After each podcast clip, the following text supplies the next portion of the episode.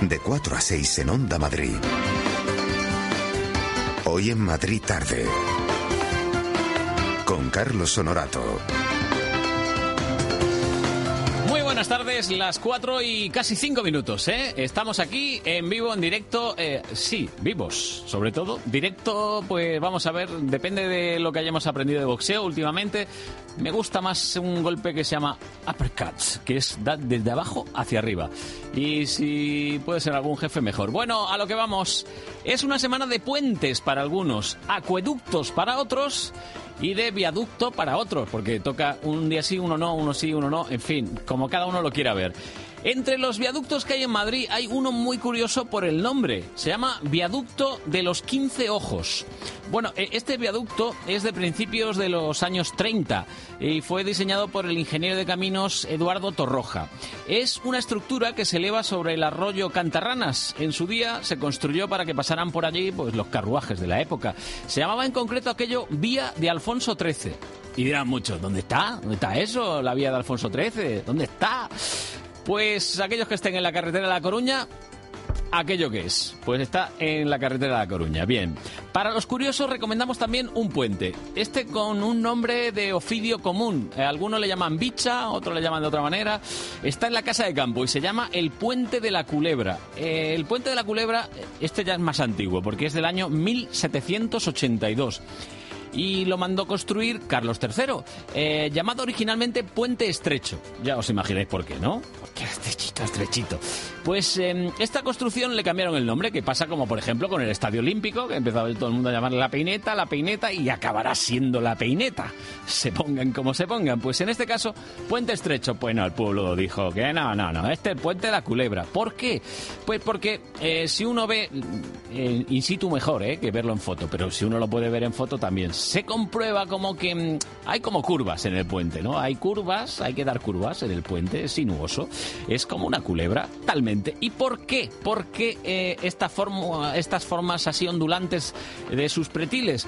Pues porque mm, a Sabatini, que fue al que se lo encargaron, le dijeron, a ver, mm, Sabatini, Francesco, eh, que, ecco, ven, ven, vini, vini. Eh, ¿Cómo puedes hacer una manera de que pasen por aquí solo las personas y no los carruajes?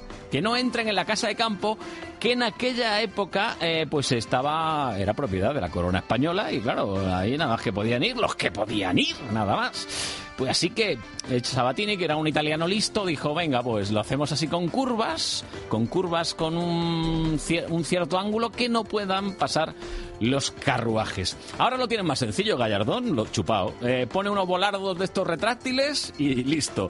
O le pone unas barreras o directamente, nada, no pones nada. Pones una cámara allí grabando matrículas y asunto arreglado. Y a ser posible, si no te advierten, mejor. Y así caen más más que, en fin, que no voy, no voy a decirlo. Bueno, pues este puente sinuoso fue uno de los cinco que realizó Sabatini sobre el arroyo de Meaques. Solo quedan en pie de esos cinco este de la culebra y dos más. El de la agachadiza y el del álamo negro. Hola, hola, hola, hola. ¿Y estaba petado? Buf. Madre mía.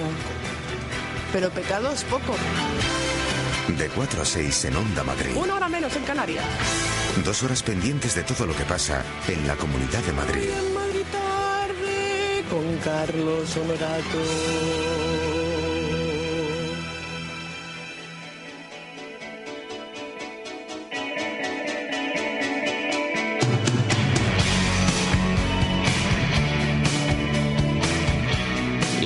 8 minutos y hoy cuando nosotros acabemos a eso de las 6 comienza Salud al Día. Hola Belén Almonacid. Hola, muy buenas tardes, Carlos Honorato. ¿Y qué vais a hacer? Bueno, pues algo que se hace también en muchas casas eh, durante este puente, acueducto, Viaducto. viaducto, como queramos eh, llamarlo. Eh, yo sé que mm, en la redacción de esta casa, de alguna manera, no hay. No des mucha nombres, no des nombres. No, no voy a dar nombres. Solo digo que en la redacción no hay mucha querencia por una cosa tan bonita y tan maravillosa ¿Cómo? que se llama Navidad. Navidad. Pero es verdad que ¿Va en con B o con V? casas- va con V. Ah, va con V. Va con V, ¿eh? Va con V, Navidad. apúntalo bien. Bien, bien. Es verdad que muchas casas aprovecha este puente, acueducto, viaducto para que, pues para, de alguna manera, sacar el árbol de Navidad Ya. del año pasado y empezar a, a abrirlo para ver qué tal. Tenemos Sí. las hojitas para poner el Belén, para buscar las lucecitas de colores con las que vamos a iluminar. En tu casa el- habrá Belén, ¿no? Hombre, por supuesto, uno ya, durante ya. todo el año. Y luego uno más que ponemos cuando llegan estas maravillosas. Es una pregunta obvia, pero bueno. Belén hay todo el año. Sí, sí, todo el año. Pero ya te digo que en Navidad tenemos dos. Tenemos dos, ¿eh? Dos belenes. Los llevamos muy bien, los dos belenes que tenemos en casa. Y, y de alguna manera, bueno, pues eh, en Salud al Día, el doctor Luis Gutiérrez ahora mismo quizás esté dando un volantazo cuando venga para acá y se entere de que vamos a inaugurar la Navidad. Ah, sí. Todavía no lo sabes, sorpresa. Vamos, Luis, Así venga, que, ánimo. Luis, Luis, por favor, tú tranquilo por la carreterita. Arras. Que no pasa Vamos nada. a ras. ¿Que ¿Por qué vamos a inaugurar la Navidad en Salud al Día? Lo primero, porque estamos en el puente acueducto viaducto. Que sí, que sí. ¿Vale? Lo segundo, porque he estado esta mañana yo en el hospital de Arganda y he descubierto un Belén maravilloso que han realizado los pacientes de rehabilitación y que les ha quedado Vamos. tan maravilloso que tú vas a la sala de espera del hospital y te puedes sentar al lado del Rey Mago. Qué Porque curioso. han hecho piezas a tamaño natural. Y el Rey Mago ocupa un asiento, ocupa una sillita y tú te puedes sentar al lado del Rey Mago, que en un momento determinado, oye, le puedes ir pidiendo ya, mm, por favor, para Reyes, que no me suba el colesterol, qué sé yo, a lo mejor Sí, te sí. lo concede. También hemos encontrado durante a lo largo de todos los eh, pasillos el nacimiento, los patos que siempre suelen estar al lado de un río en el Ah, nacimiento. que Tenemos- tienen sitio, que tienen sitio allí para poner cosas, Hay sitio, ¿eh? hay sitio, pero tú vas, Claro. tú vas por el pasillo y vas viendo, pues de repente unos tetrabricks que han pintado vamos, de en- color ladrillo. En y mi casa pongo uno de estos a tamaño real y el siguiente ya no entra. Eh, ya. Ya no eh, entra. Hombre, casita habitualmente los ponemos más pequeñitos, pero que les ha servido de terapia, que llevan desde septiembre, atención, realizando figuras ¿Y, y estaba el Caganer en algún sitio? Yo no lo he No lo visto. visto, Yo no lo he visto. Eso es más de otra zona de... No, pero se suele poner ya también por ¿Sí? aquí, ¿eh? ¿Tú Sí, crees sí. que en Madrid Siempre ves a uno ahí haciendo... Sí, sí, sí. A mí no me gusta eso. ¡Hombre! A eh, mí no me gusta eso. Es, es gracioso. Es gracioso. Sí. Ay, he visto Papá Noel, que también lo han colocado. Hmm. Y que, atención, Papá Noel eh, no es porque yo prefiera a los Reyes Magos, es un poco malo, ¿eh? Porque le han puesto un bocadillito al lado de estos de cómics que pone palabras textuales. Uy, lo he apuntado. Menos mal que le he pinchado las ruedas a Baltasar. Atención, esto es pique Pero, y lo demás son tonterías. Esto no puede ser. Efectivamente, Esto Papá no Noel y los Reyes Magos se llevan mal.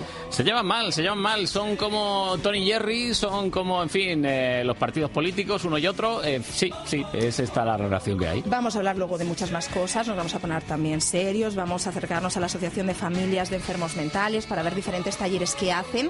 Pues, por ejemplo, talleres de radio que dicen que les viene muy bien para de alguna manera rehabilitarse, también talleres de teatro y nos vamos a acercar a un taller de maquillaje muy especial para mujeres que no están pasando por su mejor momento, que han recibido quimioterapia, Bueno. radioterapia y que de alguna manera nos dicen que es verdad que cuando tú te miras en el espejo, si te ves, te ves buena cara, si te ves buen color, Hace mucho, de ¿eh? alguna manera te sube la moral y te suben incluso las defensas. Te encuentras muchísimo mejor para enfrentarte a una enfermedad complicada como es el cáncer. Bueno, pues nada, queda inaugurada la Navidad en Salud al Día y será esta tarde a partir de las 6 y 5. Menos mal que ahora tengo a Borja, que también es navideño como Ahora estoy en mayoría. Adiós, Belén. Hasta luego. Hasta luego.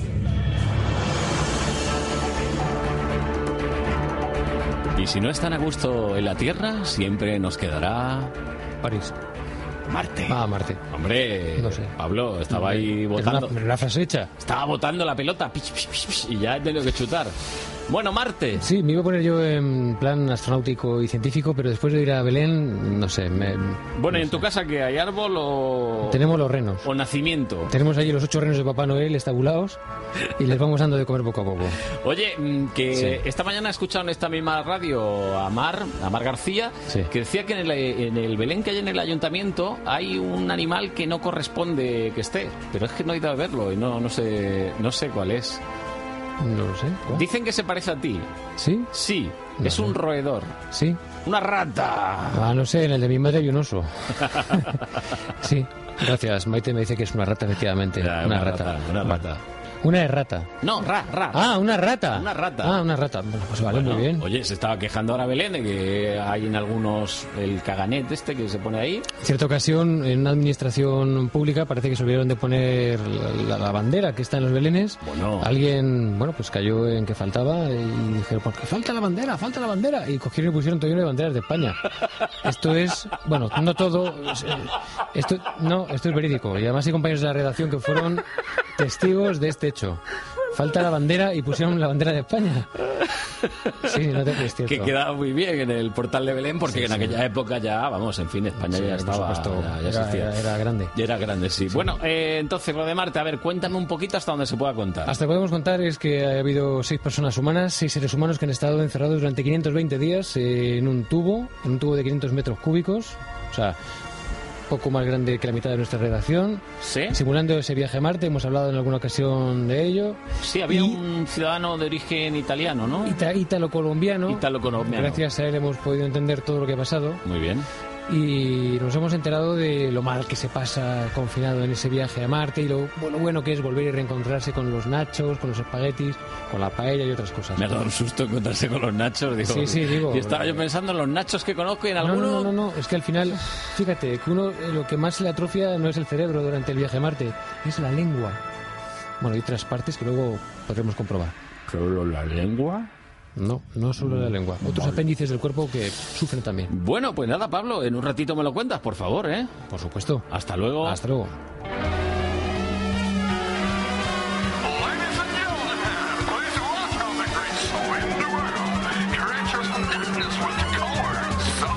O sea que tú sabías que era la rata, ¿eh? Sí, sí lo sabía. Y además, eh, ¿sabes cómo tiene que colocarse la rata? No. Pues en dirección contraria a eh, el pesebre, al nacimiento. Porque llega el niño y se va la rata. ¿No Ah, se escapan las ratas. Claro, no, lo puedes, eh, no la puedes colocar ahí como que va a entrar Ya, ya, ya, al pesebre, tiene que ser al contrario. ¡La bandera, la bandera! La- Pues eso creo que era un chiste. Pablo no lo ha... Hombre, es un chiste, pero ha quedado bien, hombre. Parecía hasta real. Parecía Pero que si no ha pasado nunca. No te ha reído nada. ¿Qué pasa? ¿Que a ti no te gusta la Navidad o qué? Mm, bah, ¿Sabes por qué? Porque nadie te ha hecho un regalo especial como te voy a hacer yo de Navidad. que me vas a hacer un regalo. Sí, pero hoy no, porque me has pillado así un poco. Pero Ya. el viernes te voy a hacer un regalo especial de Navidad. Bueno, vale. Que lo sepas. Vale. Apúntalo ahí para el viernes. Para el viernes. Para el viernes, porque además esta tarde ya la tienes resuelta, ¿no? Hoy es miércoles, sí. Sí, ahí, ahí tenemos un circo aquí. El Circo del Sol, Sí. Zarcana. Circo y surrealismo, te lo he traído ahí, justo. Ah, eres tú la que has Claro. traído el circo. ¿Quién pensabas que había No sido? sé, yo creía que eran los de la tele, como No. tienen pasta. No, siempre preguntan aquí antes y he dicho yo, ¿qué quiere Carlos? El Circo del Sol. Carta blanca, ¿no? ¿Sabes cuánto vale una entrada para Zarcana? Más o menos. Eh, Vamos a calcularlo entre 60 y 90 euros. Vamos a dejarlo como en 80. Tu presupuesto de ocho días. Claro, yo no podía dejar No, no, estas no, navidades que tú no fueras al circo y he dicho que venga aquí Zarcana para Carlos. eh, circo, surrealismo, la historia de un mago que ha perdido sus poderes. eh, en Bueno, fin, bueno, bueno. pero esta tarde se lo he encargado Gabriela. Ah, Para vale, que luego te lo perfecto, cuente, ¿no? Perfecto, ahora en un ratito vamos con ella. yo después del programa, que ese es mi fin, te voy a llevar al cine. Al cine. 10 euros. 10 euros y vas a ver 10 cortos. Ah, 10 cortos por 10 euros. Claro, un euro por corto. Y, por ejemplo, vas a ver alguno como este. A ver. No te muevas. ¿Cuándo te marchaste? ¿Hacia dónde te fuiste? Pero seguro que sí te digo el nombre. Luego lo dejamos que suene más. Solo te digo que está ambientado en Venecia y que la cita es en la Academia de Cine. Son tres días, así como el puente, lunes, eh, miércoles y viernes. Eh, eh, y son todos los cortos premiados y nominados para los eh, Goya. Y fíjate que no solo voy a hacer eh, planes para hoy, también te los voy a dejar hechos para mañana Vale. y para el viernes y para el sábado. No te digo más. Y para Por eso hoy, que para decías tú viernes, del viaducto. te ha encantado, ¿eh? No, el acueducto. Es que viaducto es cuando hay algo por medio también.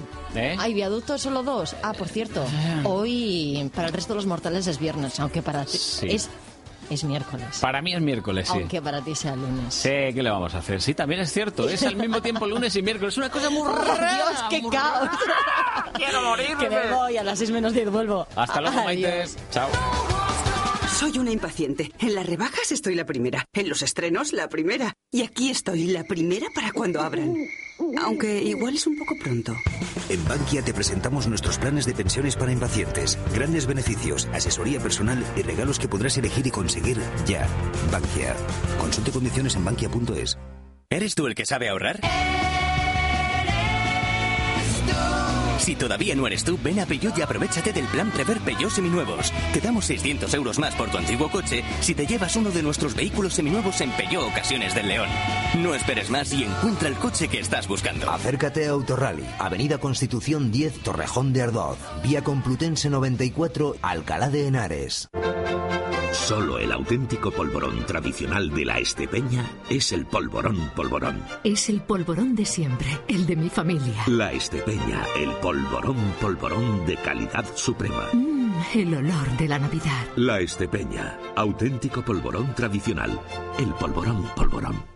Ha llegado el prestigioso Gran Circo Americano, instalado en Legazpi, calle Antonio López, zona Matadero. Fieras salvajes, payasos de mil carcajadas, trapecistas de imposible, motoristas y más de 20 inéditas atracciones. Gran Circo Americano, solo hasta el 8 de enero. Les esperamos.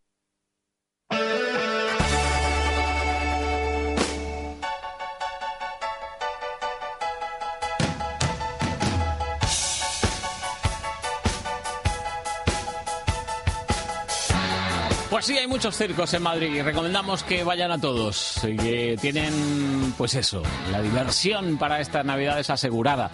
Las 4 de la tarde y 20 minutos y mm, hoy esta radio, esta televisión pública se convierte en el hogar del Circo del Sol. Hoy una jornada de puertas abiertas hasta las 7 de la tarde para que todos los chavales y los que no sean tan chicos pues puedan comprobar cómo lo hacen los artistas del Circo del Sol.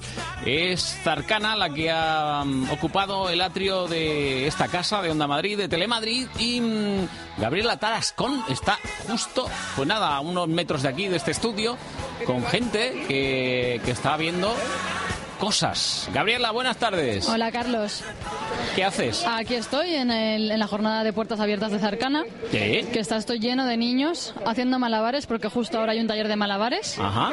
y vamos a preguntarles a ver si han aprendido algo. A ver. Vale, a ver que estamos subiendo. Hola. A ver que se le ha caído. Uy, ¿qué le ha pasado? ¿Qué tal? ¿Cómo se te dan los malabares? Bueno, un poco regular. ¿Sí? ¿Pero estás aprendiendo o no? Sí, sí, estoy aprendiendo. ¿Sí? ¿Cuánto tiempo llevas aprendiendo? Desde que empecé aquí. Ahora. ¿Sí? Vamos a ver si hablamos con el profe, ¿vale? Venga, a ver, el profe. A ver, profe. Hola. Hola. ¿Qué tal? Bien. ¿Cómo se está dando lo de los malabares? La verdad que es genial. Tenemos unos eh, futuros malabaristas increíbles. ¿Sí? Sí, sí, sí. Muy bien. Muy Apre- ¿Aprenden rápido? Sí, la verdad que sí, ¿eh? Ya han pasado de los ejercicios básicos, acá se están malabareando de verdad. Mira qué bien. Cantera hay, ¿no? Sí, sí, sí, la verdad es que sí. Bueno, y están ahí los niños haciendo sus pruebas, ¿no? Sí, se están divirtiendo muchísimo. Luego también tenemos maquillaje, aquí hay de todo. Maquillaje. Sí, sí, sí. Oye, y a las y- seis vienen los artistas. Ah, vienen los artistas. ¿Qué Sí. te iba a decir? Eh, ¿La entrada es muy cara o...? Bueno, tienes precios de todo, pero vamos. No, no, no, no decía para el circo, no. Ah, decía ¿sí? para entrar en Telemadrid. Gratuita. Ah, y hasta, sí. y hasta las 7 de la tarde. Sí, además por venir te dan un folleto con un 20% de descuento. Oye, pues no está nada O mal. sea que está muy interesante. No está nada mal. Ya saben todos que estamos... ¿Dónde? ¿Dónde estamos? Estamos en el edificio de Telemadrid. Sí, Ciudad de, la, Imagen. Ciudad de la Imagen. Telemadrid y Onda Madrid, ¿eh? Sí, sí, Onda Madrid. Que también estamos nosotros, ¿eh? Sí, sí. Que ellos son muchos más, pero... ¿eh? Pero aquí estamos nosotros. Somos También. la hermana mayor, que luego llegaron ellos. Bueno, pues nada, que luego volveremos dentro de un ratito, si te parece. Perfecto. Eh, Gabriela, ¿no vas a hacer ningún malabarismo ni nada? Voy a intentarlo, a ver qué tal se me da. ¿Y qué, qué- qué hay para hacer? ¿Qué, qué puedes hacer? Pues Con- eh, con las pelotas, están con las pelotas. Ya, ya, ya imaginamos. Son, son balones pequeños, ¿no? Sí, sí, pelotas pequeñitas. Sí, sí. ¿Y qué hay que hacer? Lanzarlo a las tres al mismo tiempo, Sí, ¿no? a ver si lo consigues a las tres a la vez. Una, que dos y que tres. Eso es. Bueno, maquíllate también, aprovecha ya. A ver, a ver si me maquillan. Eh, bueno, hasta luego, Gabriela. Hasta ahora. Hasta ahora. Es que, de verdad, de verdad, cómo se lo están pasando de bien. Pues eso, lo dicho, que está abierto hasta las 7 de la tarde, que cualquiera puede entrar aquí a las instalaciones de Onda Madrid, de Telemadrid, en la ciudad de la imagen, y que, pues, lo han oído. Eh, hay, una, hay un folletito que te entregan y que te rebajan el 20% en la entrada de esa obra llamada Zarcana y que está el Circo del Sol en las próximas fechas actuando en Madrid. Las 4 y 24. Nos vamos a acercar ahora hasta el barrio de las letras para degustar auténtica gastronomía murciana. Para los que no hayan comido todavía, esta es una buena sugerencia. Miriam Álvarez.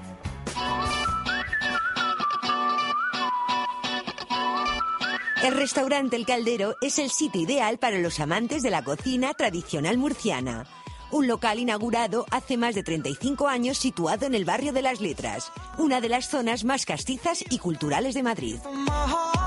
Sergio Valero, director del restaurante El Caldero, nos invita a degustar auténtica cocina murciana. El, restaurante El Caldero eh, es un sitio que está fundado hace 40 años. Eh, lo fundó mi padre, eh, cogiendo de base sus conocimientos desde chiquitito, porque bueno, pues eh, su madre ya cocinaba arroces dentro del ambiente agrícola y pescadero que había en la zona. Y a partir de ahí es donde hemos ido evolucionando hasta tener una cocina muy cuidada y en un ambiente muy agradable en un sitio que está ubicado en el centro de Madrid y que permanece eh, conservando sus orígenes adaptándose a los tiempos de, hoy en día. Un restaurante que sin duda destaca por la utilización de productos de calidad que son transportados semanalmente directamente desde Cabo de Palos. El tema del restaurante El Caldero es que la, la última evolución que hemos hecho y el último apunte ha sido poder conseguir traer directamente de la zona eh, la materia prima, tanto de pescados como de mariscos, como incluso la fruta y la verdura. Lo transportamos en una furgoneta propia semanalmente y todo viene directamente de la lonja el mismo día que, que sale de la lonja. ut- Utilizamos una pescadería de Cabo de Palos como asentador y un, y un asentador de verduras y lo traemos diaria, o sea, lo traemos eh, de la misma lonja a, a Madrid. Sergio apunta que el plato estrella es el arroz caldero, un plato típicamente marinero cocinado a base de arroz, ñoras y distintos tipos de pescado capturados en las salinas aguas mediterráneas. El plato estrella de- del restaurante es el arroz al caldero, es eh, el plato también estrella de la gastronomía de la zona del mar de Murcia. Nosotros tenemos otra variedad de arroces, como podrían ser el arroz negro, el arroz a banda, pero centrándonos en el caldero, lo importante es decir que lo hacemos de la manera tradicional, que se ha hecho siempre, con el sofrito de ajos, tomates y ñoras. A eso con el pescado típico de allí, del pescado de roca, con el que se le suele hacer esto, alguna cabeza de mero, y al final dejamos el clásico arroz meloso, que ha sido la base de, de este arroz, la melosidad y el color cubierto de la ñora y, y la fuerza del ajo y el tomate.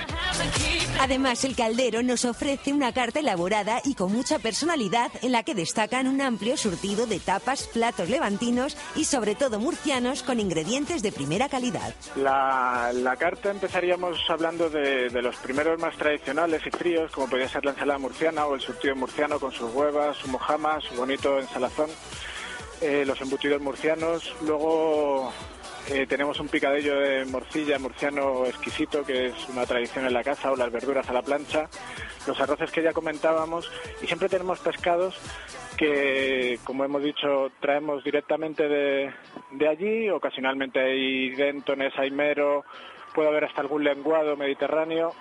Y tenemos el mujol también como plato importante de la gastronomía murciana, con una salsa de tomate frito eh, muy tradicional allí, eh, el tocino de cielo como postre y bueno, eso sería un poco en general lo que, lo que les podríamos ofrecer. Recuerda, el restaurante Caldero es un referente en Madrid para todos aquellos que desean saborear auténtica cocina murciana.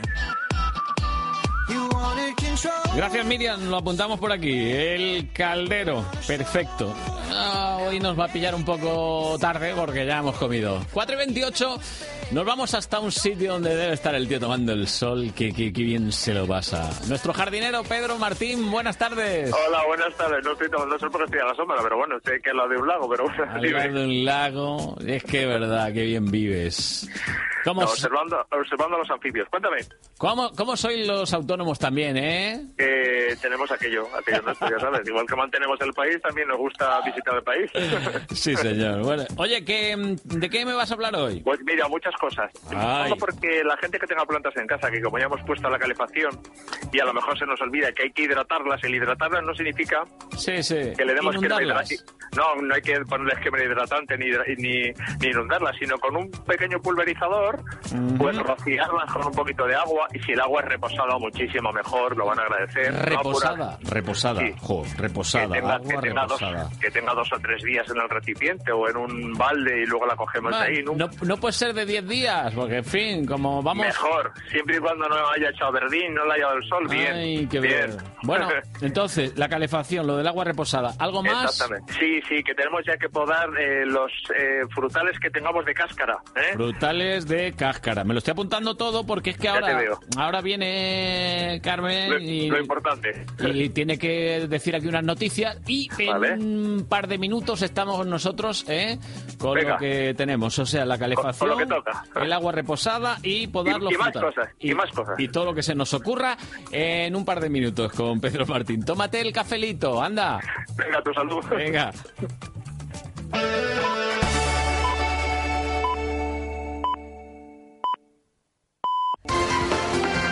De 4 a 6 en Onda Madrid. Hoy en Madrid tarde. Con Carlos Honorato.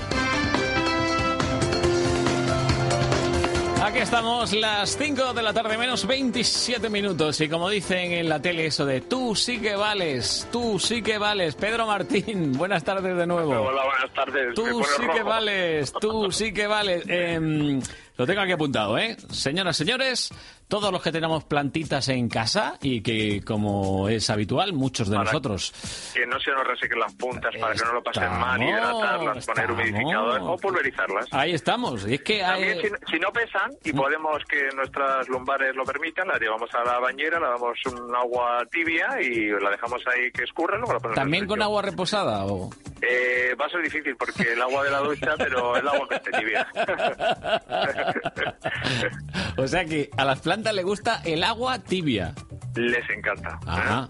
Porque las que tenemos en casa, como generalmente son de origen tropical, Claro. eh, cuando llueve en el trópico es agua templada o semitemplada, no llega a ser... No es como agua- sale aquí la del canal de Isabel Eh, II, que en algunos sitios, jolín, le das así, bebes a morro de un grifo y te deja los dientes para tres días. Porque va a mucha profundidad, entonces tienes... Claro. Y la velocidad del agua tiene que ver, eso si quieres otro día hablamos.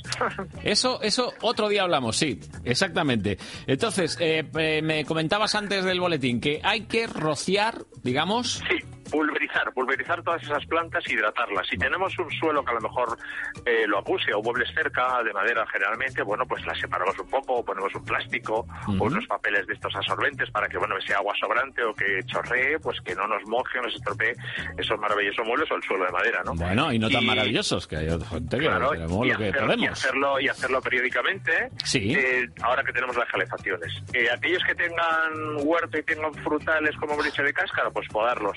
Los que son de pepita, si no está helando, como por ejemplo los perales, pues también. Sí, También. hay que esperar un poquito. Hay que podar.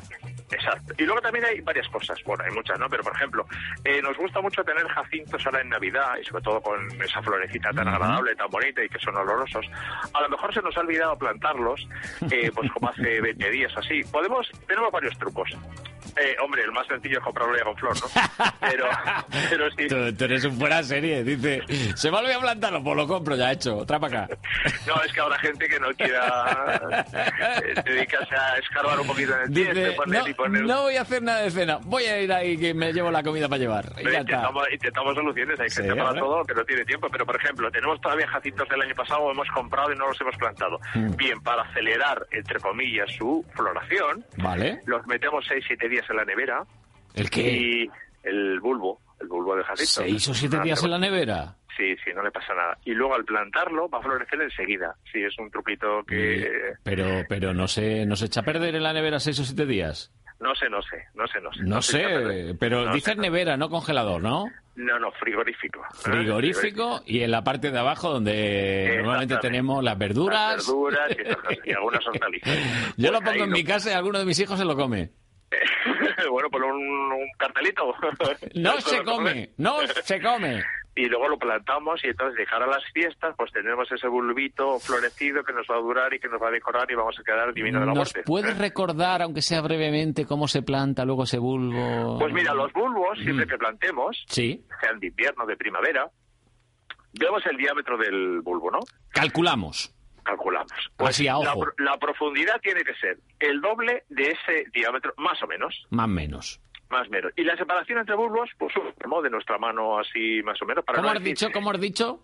Un palmo. Un palmo. Una- va. Es una que puerta. justo se ha cortado el teléfono cuando estabas ahí diciendo un palmo. Y esa un palmo, un una palmo. puerta. ¿eh? Porque si vamos ahí con el metro, 20 centímetros, 25, bueno, más o menos un palmo. Un palmito, un palmo entre bulbo y bulbo. Para que Perfecto. no compitan y para que tal. Que los hacemos de distinto color, pues tendremos variedad, como en la naturaleza. Que queremos hacer una masa de un solo color porque tenemos una jardinera y queremos que todas las jardineras sean del mismo color, pues todas iguales, por ejemplo. Pero es que todos iguales, luego muy aburrido. Bueno, pues por eso nos gusta variar. Hay que variar un poquito, variar un poquito de Oye, colores. también, también se me ocurre, mucha gente ya tiene, eh, tenga jardín, huerto o terraza, eh, tiene guardadas o de la cosecha anterior eh, plantas de fresa. Sí. Y sería bueno, si hace mucho frío, si llega, eh, si llega a helar, pues cubrirlas, Tú protegerlas se un nota que no estás por aquí, ¿eh? Tú se nota que estás fuera de la Comunidad de Madrid, porque dices, si hace mucho frío, pues Oye, hombre, yo- est- esta mañana había una niebla que no te Ya. digo yo. Yo, yo antes tuve que quitar el, el hielo rascando de mi furgoneta, o sea, que, que Sí. es lo del frío. Sí, sí. Que hay que protegerlas para que no lo acusen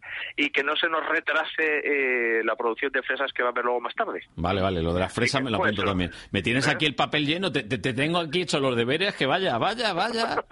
Lo que tengo aquí, una lista completa. Bueno, ya lo dejamos por ahí, no te voy Bueno, a me- decir que, que hay más cosas, pero bueno, no vamos a ¿Me paso por tu casa para regarte las macetas o algo o qué? Eh, no, ya les tengo yo riego de automático. Míralo, míralo. Este es de los que sabe. Riego ecológico. Exactamente. Y luego Eh. tengo a mi, a mi loro que lo va repasando. ¿eh? Va mirando a ver si... no, es en serio. ¿eh? Menuda lista.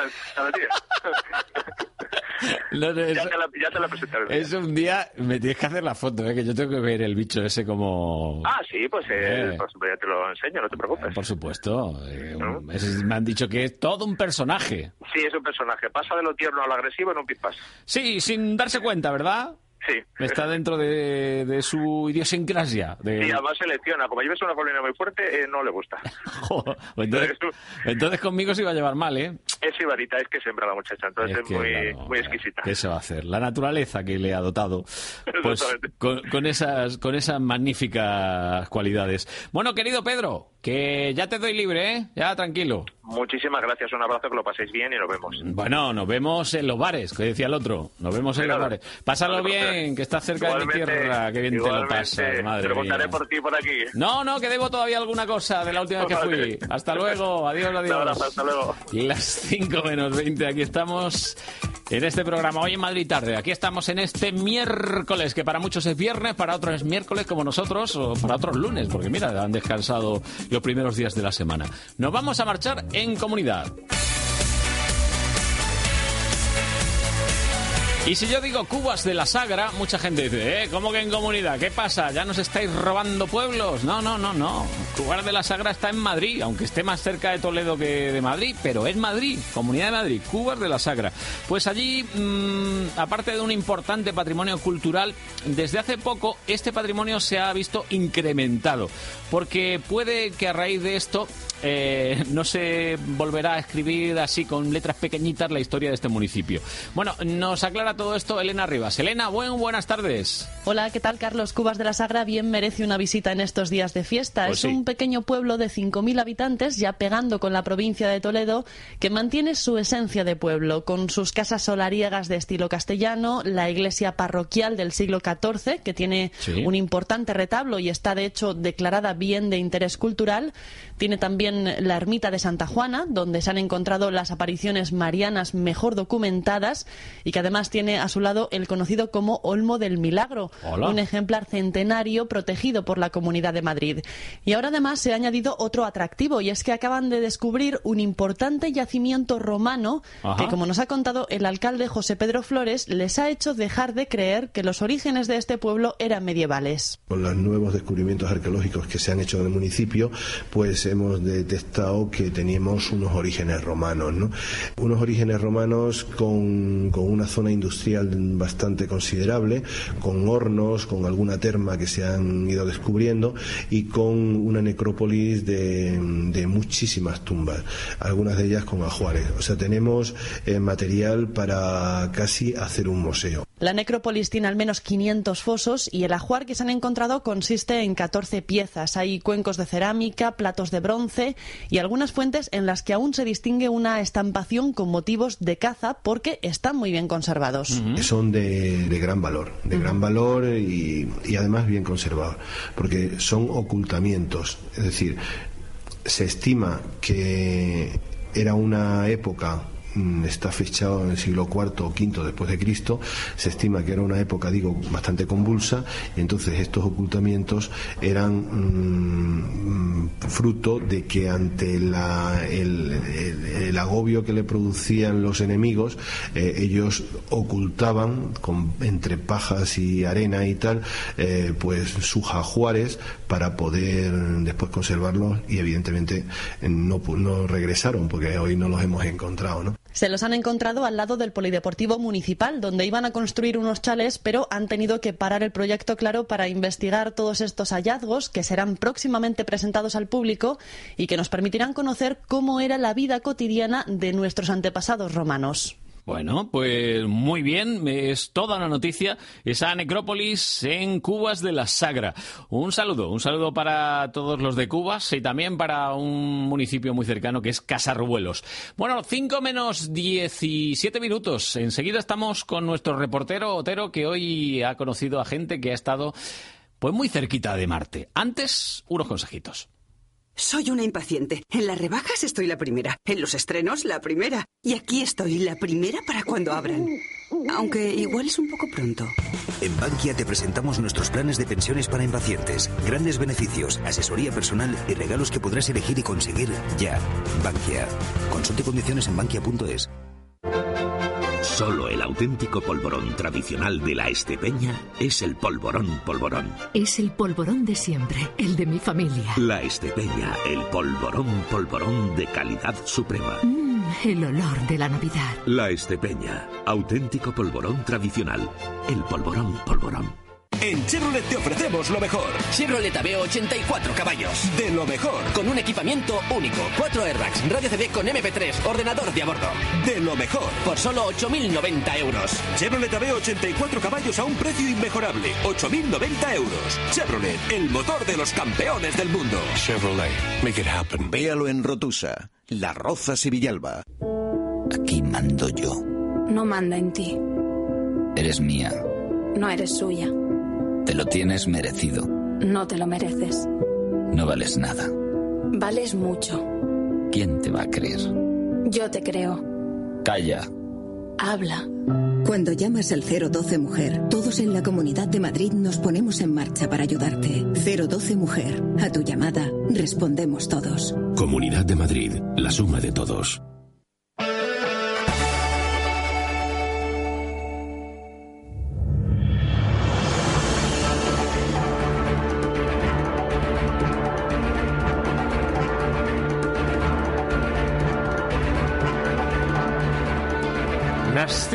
La tarde, las 5 menos cuarto. En Marte son las 5 menos cuarto también. Bueno, con alguna diferencia, ¿eh? Yo digo que en Marte son las 5 menos cuarto y son las 5 menos cuarto, ya está. ¿Quién dice cuál es la hora de Marte? A ver. Pues no sé, los marcianos. ¿Hay alguno? sé. Que levante la mano algún marciano. No hay ninguno. Pues nada, decidimos por ellos. Acaban de levantar en la redacción la mano varios, no sabemos muy bien por qué. No, sí, no, he dicho murcianos, he dicho marcianos, mar, No, mar. perfectamente, sí. Marcianos. Sí. Bueno, pues efectivamente, puede que sean las 5 menos cuarto en Marte, no se Puede que importa no, poco. puede que sí, puede que no. Lo fundamental a esta hora es contar que esta mañana hemos estado con miembros del experimento eh, Mars 500. Recordarán el 3 de junio de 2010, hace ya mucho tiempo, mucho de- tiempo, mucho tiempo, en aquella galaxia tan lejana. Seis personas se metieron en un recinto confinado, cerrado, aislado del exterior. Tres rusos, dos europeos y un chino. Parece un chiste, pero no lo es. No lo es, no lo es, señores, no lo es. 520 días encerrados en lo que ellos llaman el tubo, en ese viaje simulado a Marte. Eh, Han simulado la llegada, han simulado las actividades sobre el planeta rojo, han simulado el regreso a la Tierra, todo en tiempo real. ¿eh? Cuando tenían que hablar con alguien tardaba 40 minutos la transmisión. Desde que tú decías hola, Sí. ¿sabes cómo haces con el iPhone? Sí, igual. Desde que tú dices hola hasta que te dicen Hola. de nuevo, Hola. 20 minutos de Hola. ida, Hola. 20 minutos de vuelta. Ese desfase hay con Marte. Sí. Es que está muy lejos. En el mejor de los casos son 60 millones, según la posición, digo, la posición de la Tierra respecto a Marte. Sí, si está más cerca son 60 millones, pero si son... Menos mal que para cuando ya lleguemos a Marte no habrá, no existirá este programa y no tendré yo que hacer un duplex ahí con Marte. Déjate, igual hacemos la primera conexión. Hola. Desde las arenas. ¿Eh? Son las de 4 de la tarde. Hola, buenas tardes. Y a las 4 y 20 me responden, buenas tardes. Buenas tardes. O al día siguiente. Porque si el técnico que está en el seguimiento pues está por uvas. Bueno, vamos con la ciencia, que es cosa seria. Eh, hoy hemos estado con Diego Urbina. eh, bueno, hemos estado también con Charles Romain, que era otro compañero, pero como solo hablaba inglés, pues mm, no ha Bueno. habido manera de entenderse y es un déficit que tenemos, lo Sí. asumimos. Y hemos hablado con Diego Urbina, que es italo-colombiano. Sí. Eh, y bueno, pues con él sí que nos hemos entendido bastante, bastante bien. Nos ha comentado parte de la aventura y nos decía, por ejemplo, por ejemplo, que después de meterles y decirles venga para adentro y a ver lo que aguantáis, encima les han puesto fallos, fallos eh, que tenían que hacer frente como una urgencia real y que ellos no sabían que era una simulación. Nos cortaron eh, la energía eléctrica de los módulos. Am, nosotros no sabíamos que era una simulación, eh, para nosotros era, era una realidad y nos mandaron las instrucciones eh, de lo que teníamos que hacer y lo hicimos rápidamente. Tuvimos que apagar incluso las luces de emergencia porque se nos dijo que las baterías se iban a acabar. Em, el sistema de reciclaje del aire dejó de funcionar, estábamos viviendo con el aire que teníamos en, la, en, en los módulos. Eh, eh, tuvimos que salvar la comida, de pasarla de una nevera que funcionaba, de que no funcionaba a otra que funcionaba. Entonces fue un, fue un momento muy intenso. Ah, para nosotros era completamente real, así que al principio cuando nos dijeron que había sido una simulación no lo creíamos mucho, nos demoramos un poco en, en asimilar esto. Se demoraron dos semanas, que decían que no, que ha sido una simulación, que no, que no, que ha sido real, que no, que ha sido una simulación. Tardaron dos semanas en asimilar que había sido una simulación, que les habían tomado el pelo, por así decirlo, y que no era un fallo real de la instalación. Muy feo, ¿eh? Muy feo. Bueno, hablabas tú de que parecía un chiste nada más lejos de la realidad, pero algo tan simple como comunicarse entre ellos, hablar entre ellos, pues no ha sido sencillo y de aquí se pueden extraer algunas conclusiones para futuras misiones. No puedes juntar a tanta gente distinta. Porque lo que te decía, tres rusos, un chino y dos europeos acaban entendiéndose, pero a veces malamente. teníamos diferentes niveles de lenguaje. Eh, nosotros no sabíamos mucho el ruso, ellos no sabían mucho el inglés, entonces ah, íbamos aprendiendo, pero todavía eh, teníamos que usar las manos, eh, tenemos que ah, hacer gestos para, para comunicar. Y nos dimos cuenta que con los trajes espaciales ya no era posible, entonces era bastante delicado ah, comunicarse y hacerse entender por la otra persona. Aquí lo, bueno, hacemos el, el- el acotado eh, gracioso, pero es que realmente tiene que ser algo catastrófico estar en la superficie de Marte y no verle, no poder ver la cara del otro, eh, tampoco entenderte muy bien en el idioma y ver que el otro pues desaparece tras una grieta, ¿no? O sea, yo lo veo bastante, no, no, yo lo veo bastante importante esto de los idiomas. Son You cosas que, to the hole, que deberían you pensarse. the hole.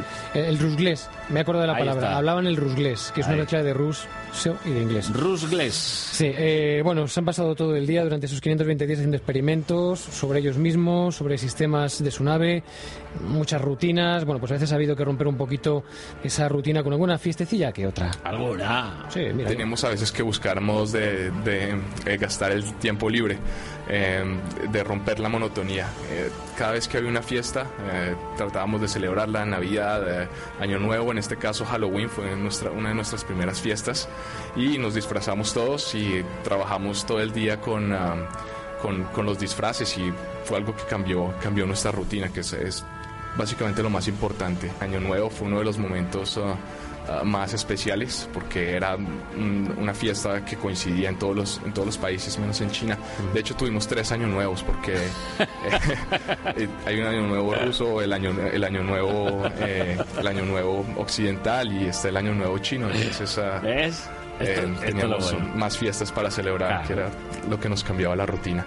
Ah, el pequeño punto que ven ahí es Marte como se vería en el, en el, en el año nuevo. Eh, teníamos un software que simulaba la eh, cuando nos acercábamos a, a Marte que escribimos nosotros. Bueno. pues eso, y además ta- también estaban los cumpleaños y algunos, no, no, es verdad, celebran todos los cumpleaños, iban a la nevera, buscaban lo que Ah, más sea, les gustaba y se lo comían. Pablo, Pablo, ¿me estás tratando de decir que esto ha sido una fiesta, fiesta, todo el rato? No, no, fiesta. no. No, pero vamos ¿Dónde está a ver. mi mochila? Fiesta, fiesta. Tú tienes 24 horas, porque además, fíjate qué cosas. En Marte el día es un poquito más corto que en la Tierra, pero cerca, cerca de 24 horas. 24. Y tus rutinas son de 24 horas. Sí. Ponle 8 para dormir, ¿no? Por ley, eso de 8 horas para dormir, 8 para trabajar, Bueno, 8 para el ocio. ya se verá todo eso. Lo de ocho horas también se verá, ¿eh? Bueno, también lo veremos, sí. Pues tienes que rellenar el resto, tienes que tenerlos entretenidos. Sí, Y si sí. no te entretienen desde la Tierra, tienes que entretenerte tú ahí arriba. Bueno, vamos a ver, han estado 500, ¿cuántos días? 520 días. 520 días. Sí. 520 días, ¿cuántos chicos serán? Eh, seis chicos, y además dices alguna bien, chica? Nada, ¿Sin chicas? sin chicas. Mm, pues Solo casi- hombres, varones, metidos en un sitio cerrado, confinados, Ya. en un experimento psicológico. Mm. Eh, ninguna mujer. Bueno, oye, lo mismo había alguno que entendía y ha estado súper feliz. No, porque al final el sexo se ha resuelto de esta manera. Respecto a la, a la parte de eh, la sexualidad, em, es, ah, no, es, eh, no es imposible, es difícil eh, estar allí sin, sin mujeres, pero am, no, es, no es imposible, lo han hecho muchos exploradores durante la historia Muchísimos. y lo hemos hecho nosotros, lo harán en el futuro otras personas. Bueno, eh, dos acotaciones y esto es estrictamente cierto. Eh, un experimento de este calibre debería haber introducido una mujer, por lo menos, Sí. para que hubiera sido psicológicamente completo. Sí, ¿Eh? bueno, Yo hubiera metido a una hubiese habido mujer... ahí tensión, ¿eh? Bueno, pero precisamente de eso se trata. ¿O qué pasa? ¿Que a Marte solo van a ir los tíos? Como a la Luna. Claro, a la, la Luna solo la ha pisado hombres, varones. No ha habido ninguna mujer que hubiera también No tenido su hay cosa. derecho, no hay derecho. Y luego, No por otro hay lado, derecho. eh, bueno, los exploradores, bueno, los exploradores de los polos y otras partes de la Tierra han convivido con algunas eh, tribus y han, bueno, Sí, han convivido. sí. Vamos a dejarle en que Sí, han convivido. Han tenido cohabitaciones. Bueno, yo creo que es importante lo del sexo y Bien, no bien, se bien, ha tratado bien. bien. Pero aparte de, de esto, eh, ¿en qué se han entretenido estos muchachos? Bueno, no les ha faltado entretenimiento porque tienen muchas rutinas científicas, pero también tenían videojuegos. Y el videojuego ha sido la base sobre la que los especialistas han visto cómo andaban de equilibrio mental, de reflejos, de capacidades. Eh, el videojuego, bueno, yo he visto algunas imágenes de ellos jugando con la Wii. Eh, no tiene nada que envidiar al cuarto de mis hijos. No, no. No, no, para nada. Y además se ve que ha sido también una manera de, de estimularles, de hacer ejercicio físico. Eh, bueno, bueno, la verdad es que ha estado bastante bien el tema de los videojuegos. Incluso había algunas aplicaciones que se han diseñado para manejar robots sobre Marte y ellos han tenido que ir trabajando. Aparte de simular lo que es el viaje, también han hecho otro tipo de simulaciones. Sí, sí, han simulado eh, pues, la llegada a Marte. O sea, han simulado que en un momento dado el orbitador, el gran, la gran nave, pues se desprende y cae sobre, sobre Marte. Y para ello, pues eso, de los seis que eran, se dividieron en tres y tres. Tres pasaron a un módulo aún más pequeñito, con más privaciones, simularon el descenso, el tiempo de descenso, las condiciones de descenso, el aterrizaje y también durante el tiempo que iban descendiendo pues tuvieron que simular pues todos los movimientos que iban a hacer sobre la superficie y eh, lo que se han encontrado que ha sido una experiencia un poco desagradable en la simulación han sido los trajes que se A ver, que a poner ver, a ver, a ver, que ya están protestando estos chavalitos. Sí. A ver, venga, ¿qué, ¿qué les pasaba? pues que son trajes que pesaban 30 kilos 30 kilos. Usamos ah, unos trajes espaciales, son trajes espaciales basados en los trajes rusos que se usan en la Estación Espacial Internacional, solamente que había que modificarlos porque son bastante pesados para trabajar sobre la superficie terrestre. Entonces removieron ciertas partes para que tuvieran el peso que los trajes reales tendrían en la superficie de Marte, o sea, un poco más livianos. Aún así pesaban todavía 30 kilos, eran bastante pesados. 30 kilos. Eh, es más difícil trabajar con los trajes en, en esta superficie que en la estación espacial, porque en la estación espacial pues no hay gravedad y no tienes que cargarlo. Aquí eh, son súper pesados y tienes que descansar de vez en cuando. Bueno, les hacían sentarse un ratito cada 10 minutos, pusieron eh, en la zona en la que simulaban la superficie marciana dos sillas y tenían que obligatoriamente estar sentados durante 10 minutos cada cierto tiempo para recuperar el resuello y volver a, la- a las actividades. Eh, más cosas sobre el momento del aterrizaje o bueno, del amartizaje, como quiera decirse. Esto Rafa Cerro nos lo explicará Sí, mejor. sí. Bueno, Alunizaje también se puede decir. ¿eh? eh, detalles, eh, por ejemplo, pues lo típico, llegas a un sitio nuevo y colocas tu estandarte, ¿no? Hombre, Sí, sí, está muy visto, por ejemplo, los americanos que pusieron la la, la bandera de las barras y las estrellas allí en la luna. Pues en Marte no hubo una, sino tres. Tratamos de hacer la simulación tan real como pudimos, incluso en los detalles. Eh, teníamos tres banderas, una de la Agencia Espacial Europea, una de Rusia y una de China. Em, Plus, plus, las clavamos y, las, y dijimos eh, algunas palabras representativas. eh, por ejemplo, Sasha Smolievsky dedicó nuestras caminatas espaciales al aniversario 50 del primer vuelo humano al espacio de Yuri Gagarin. Y bueno, ya que estamos caminando sobre Marte, les hemos preguntado, bueno, ¿y qué pasa si uno tropieza y se cae durante la caminata? Porque es, no, no es peligroso, o sea, te caes, se rompe algo del traje y te quedas eh, sin aire. Y nos dicen, bueno, más que nada os podemos contar qué se siente cuando uno se cae porque también lo hemos simulado. Eh, yo fui el al que le tocó caerse. Duele bastante. Es como, yo lo describo como eh, meterse dentro de, dentro de un refrigerador, dentro de una nevera y que empujen la nevera al suelo y tú estás adentro. Se siente igual. Un porrazo tremendo, ¿eh? Sí. En el vídeo se ve perfectamente. Eh, bueno, pues ya hemos ido hasta Marte, hemos llegado a Marte y ahora hay que volver a la Tierra y es la parte más, la más dura, la más pesada. Ya no hay nada de emoción, quieres llegar a casa, empiezas a ver el calendario que no Ay. avanza. Ay, que no llega. Aflora la ansiedad de que pasen los días. Ay, que no llega. Y todo se convierte en una especie de déjà vu. Unas semanas después de Marte empezó la etapa un poco monótona. Esto que ven en la foto era lo que veíamos todos los días una y otra vez. No sé si habrán visto la película El Día de la Marmota, Vamos. en el que se repite el mismo día una, una y otra vez. Se sentía exactamente lo mismo. Em, entonces teníamos que, bueno, teníamos las comunicaciones con la Tierra, que eran, ah, teníamos dos ventanas de comunicaciones, una, a- las 11, una a las 5, y eh, bueno, nuestro soporte psicológico, Elena Fightinger, enviaba eh, los emails eh, a nuestra familia, nosotros no teníamos conexión directa, pero este pequeño, este pequeño, esta pequeña canal de comunicación era supremamente importante para nosotros, era fundamental. Elena Fightinger. Sí, es la persona que se encargaba de transcribir los Vale, correos electrónicos a las familias. No había comunicación directa con las familias, Vale, ellos vale. ponían un mensajito a Elena Fattinger y Fattinger ponía un mensaje a las familias. Vale, vale. Con el retraso ese No, que es que ha, ha sonado un poco a Fighting Girl, digo, a chica luchadora. Fighting Girl, no, es. No, no, no, no, luego te escribo el apellido que es complicado. Vale. Bueno, 4 de noviembre de 2011 regresan a la Tierra. Se abre la escotilla. Salen en mitad de una marea de gente y se quedan mirando a toda esa gente y dicen: ¿Pero, pero qué hacemos aquí? lo puedo describir eh, sin duda como el día más intenso de mi vida. Eh, tuvimos eh, en el instituto, eh, hay tres pisos eh, cuando, cuando tú miras desde la salida y los llenaron de gente, era como una pared humana. Y era, no habíamos visto sino cinco personas durante tantos meses y al ver era un poco extraño ver todas estas personas.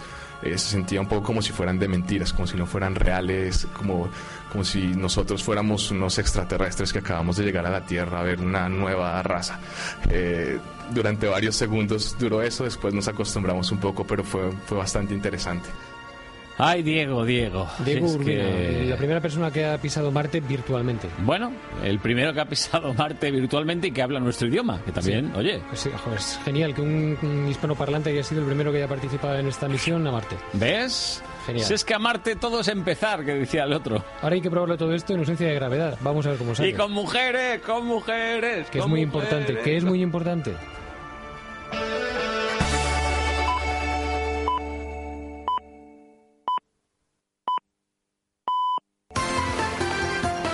De 4 a 6 en Onda Madrid. Hoy en Madrid tarde. Con Carlos Honorato.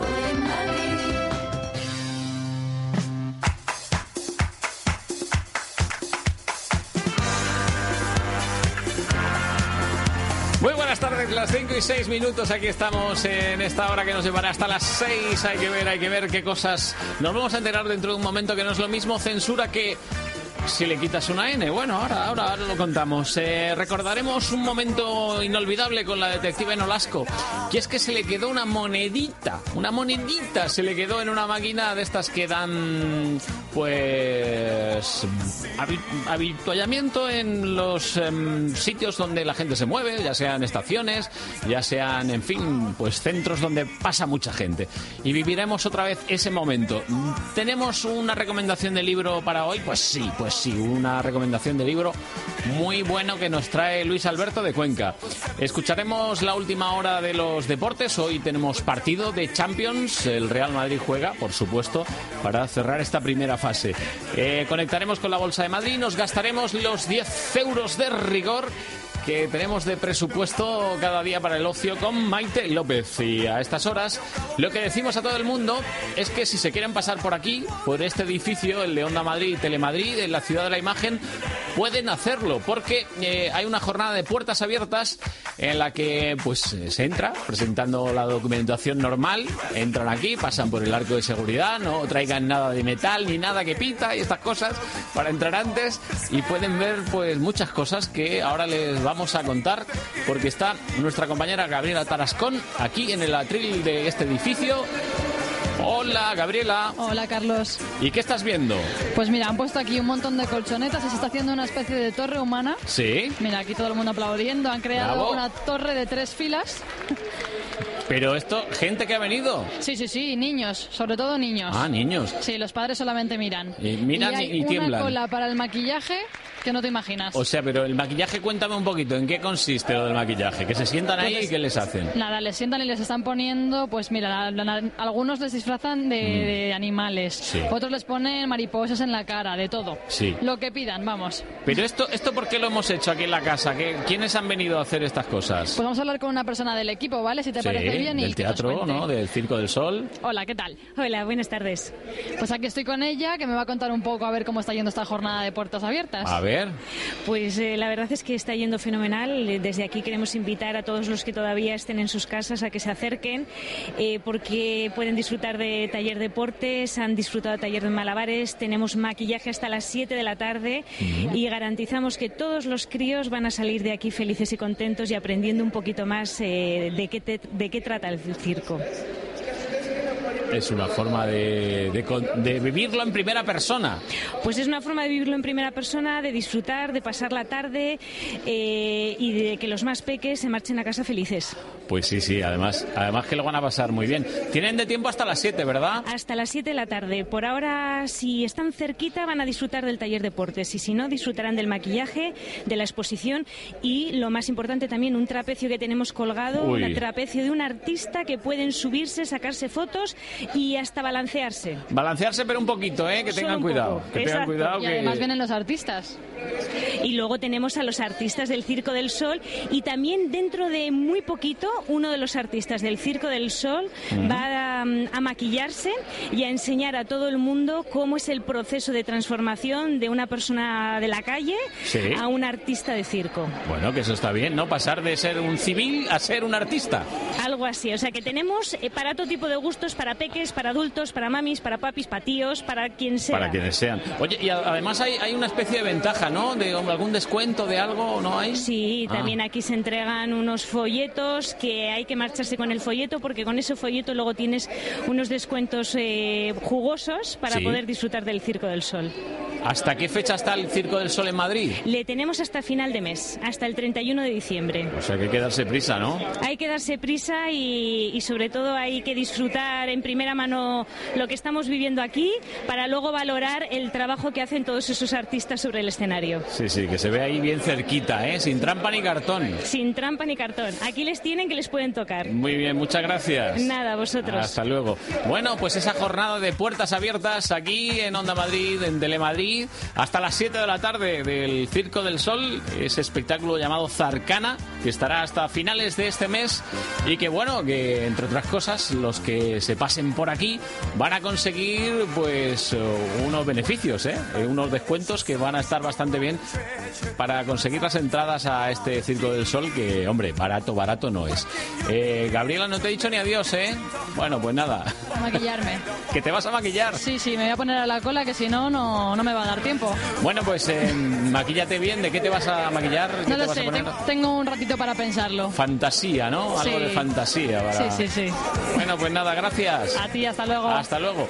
Hoy no hemos tenido ascensor, pero hemos ido aquí muy cerca de este estudio, aquí en el, atril de este edificio, donde está esa jornada de puertas abiertas, repito, reitero, hasta las 7 de la tarde tienen tiempo. Bueno, pues que todavía les quedan.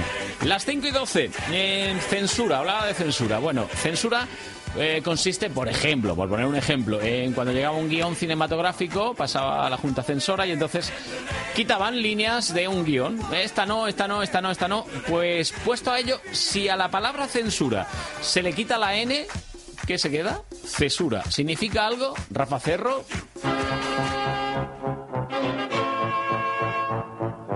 Aprendamos algo de vocabulario. Ya saben lo que es censura, pero quizás no les suene la palabra cesura.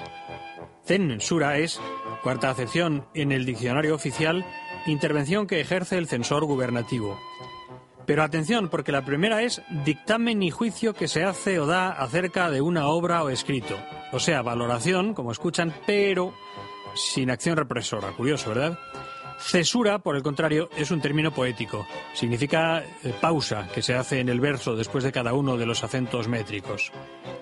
Dominamos el verbo acicalar, pero ¿qué pasa con cicalar? Acicalar es aderezar a alguien para mejorar su aspecto. Cuentan que don Antonio Machado, una vez que sus compañeros de generación hacían chanza a todas horas a cuenta de su aspecto, comentaba, ya conocéis mi torpe aliño indumentario, genial como el maestro mismo. Cicalar es lo mismo. La entrada en la academia nos remite a acicalar y advierte eso sí que cicalar está en desuso. El lenguaje sirve para pensar. Hablando mejor, somos más libres. Pues sí, está desusado ese término llamado cicalar. Pues eh, significa lo mismo que acicalar, desusado y significa pues ponerse uno guapo. Acicalarse, lo que estaba haciendo Gabriel hace un momento para maquillarse, para ponerse guapa. Y lo de censura y cesura, pues en fin, ya lo hemos oído.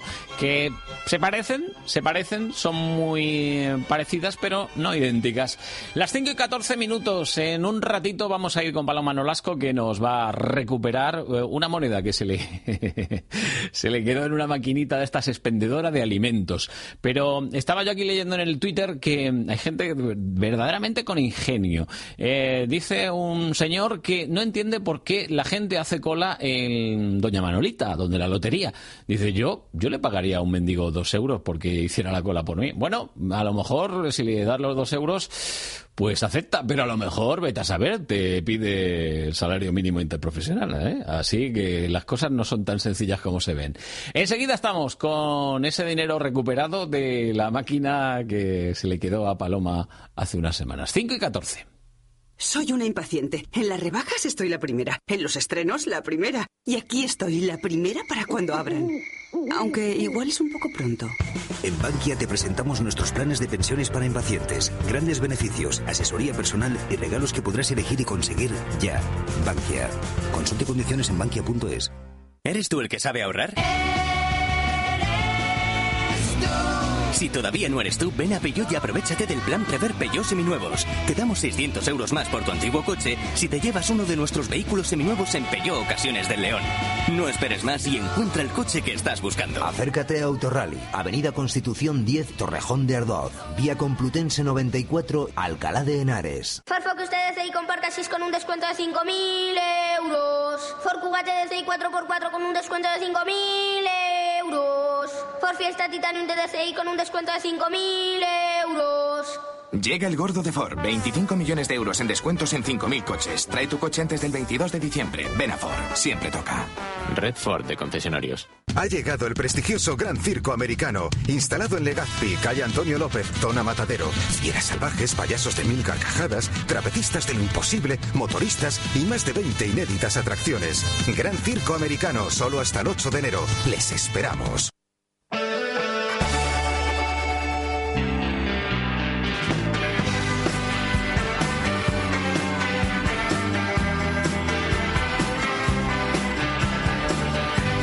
Se llamaba? ¿Cómo se llamaba esto de mm, ah sí sí sí hombre? Claro claro claro claro.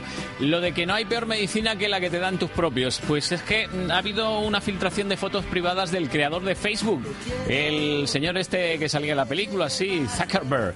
Pues resulta que esa filtración pues pone en duda la privacidad de Facebook. Qué curioso, ¿verdad? ¿Eh? Claro, claro. Cuando te toca a ti pagar tu propia o tomar tu propia medicina es cuando sientas las cosas solo regular. Bueno, bueno de Zuckerberg que ha visto cómo su privacidad pues se veía en toda la red que él mismo creó. En unos segundos estamos con Paloma Nolasco que nos va a traer una aventura como todas las suyas. Emocionante. el.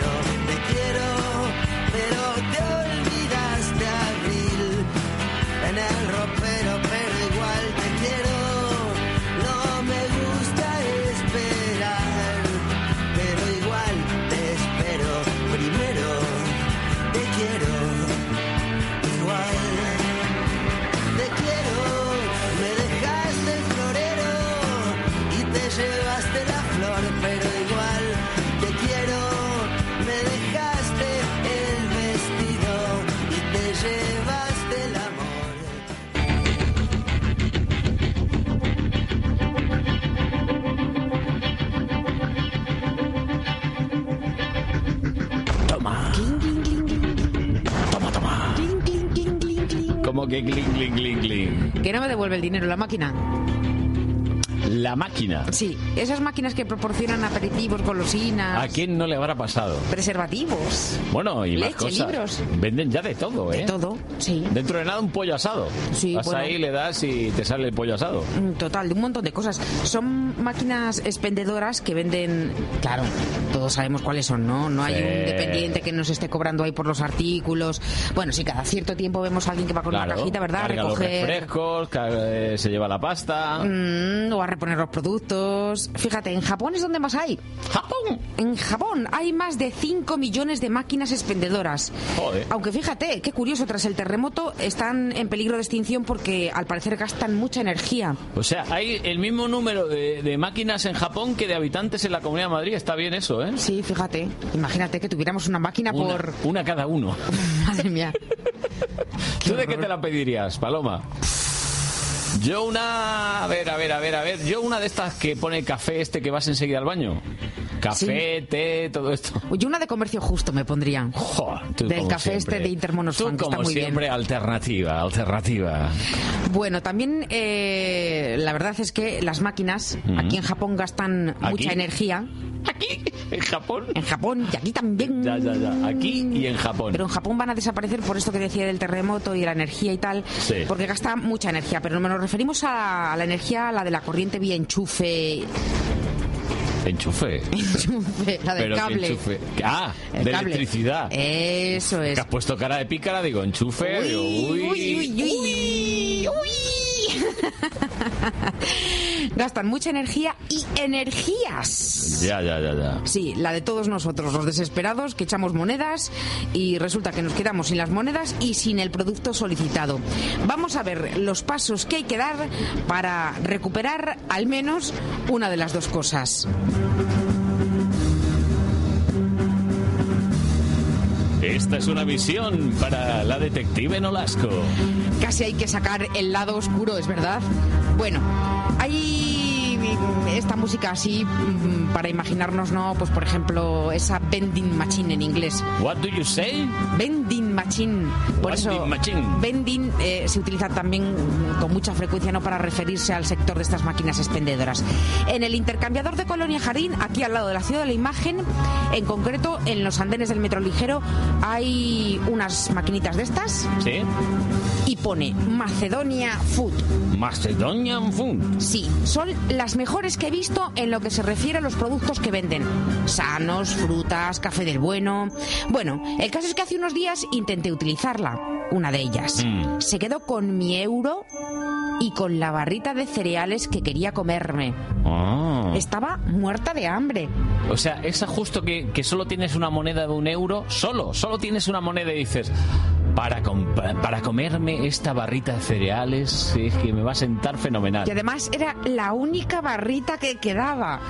Y entonces echaste la moneda, le diste ahí la combinación. Y nada, ni Y una nasty. cosa ni la otra. Nasty. Nada de nada.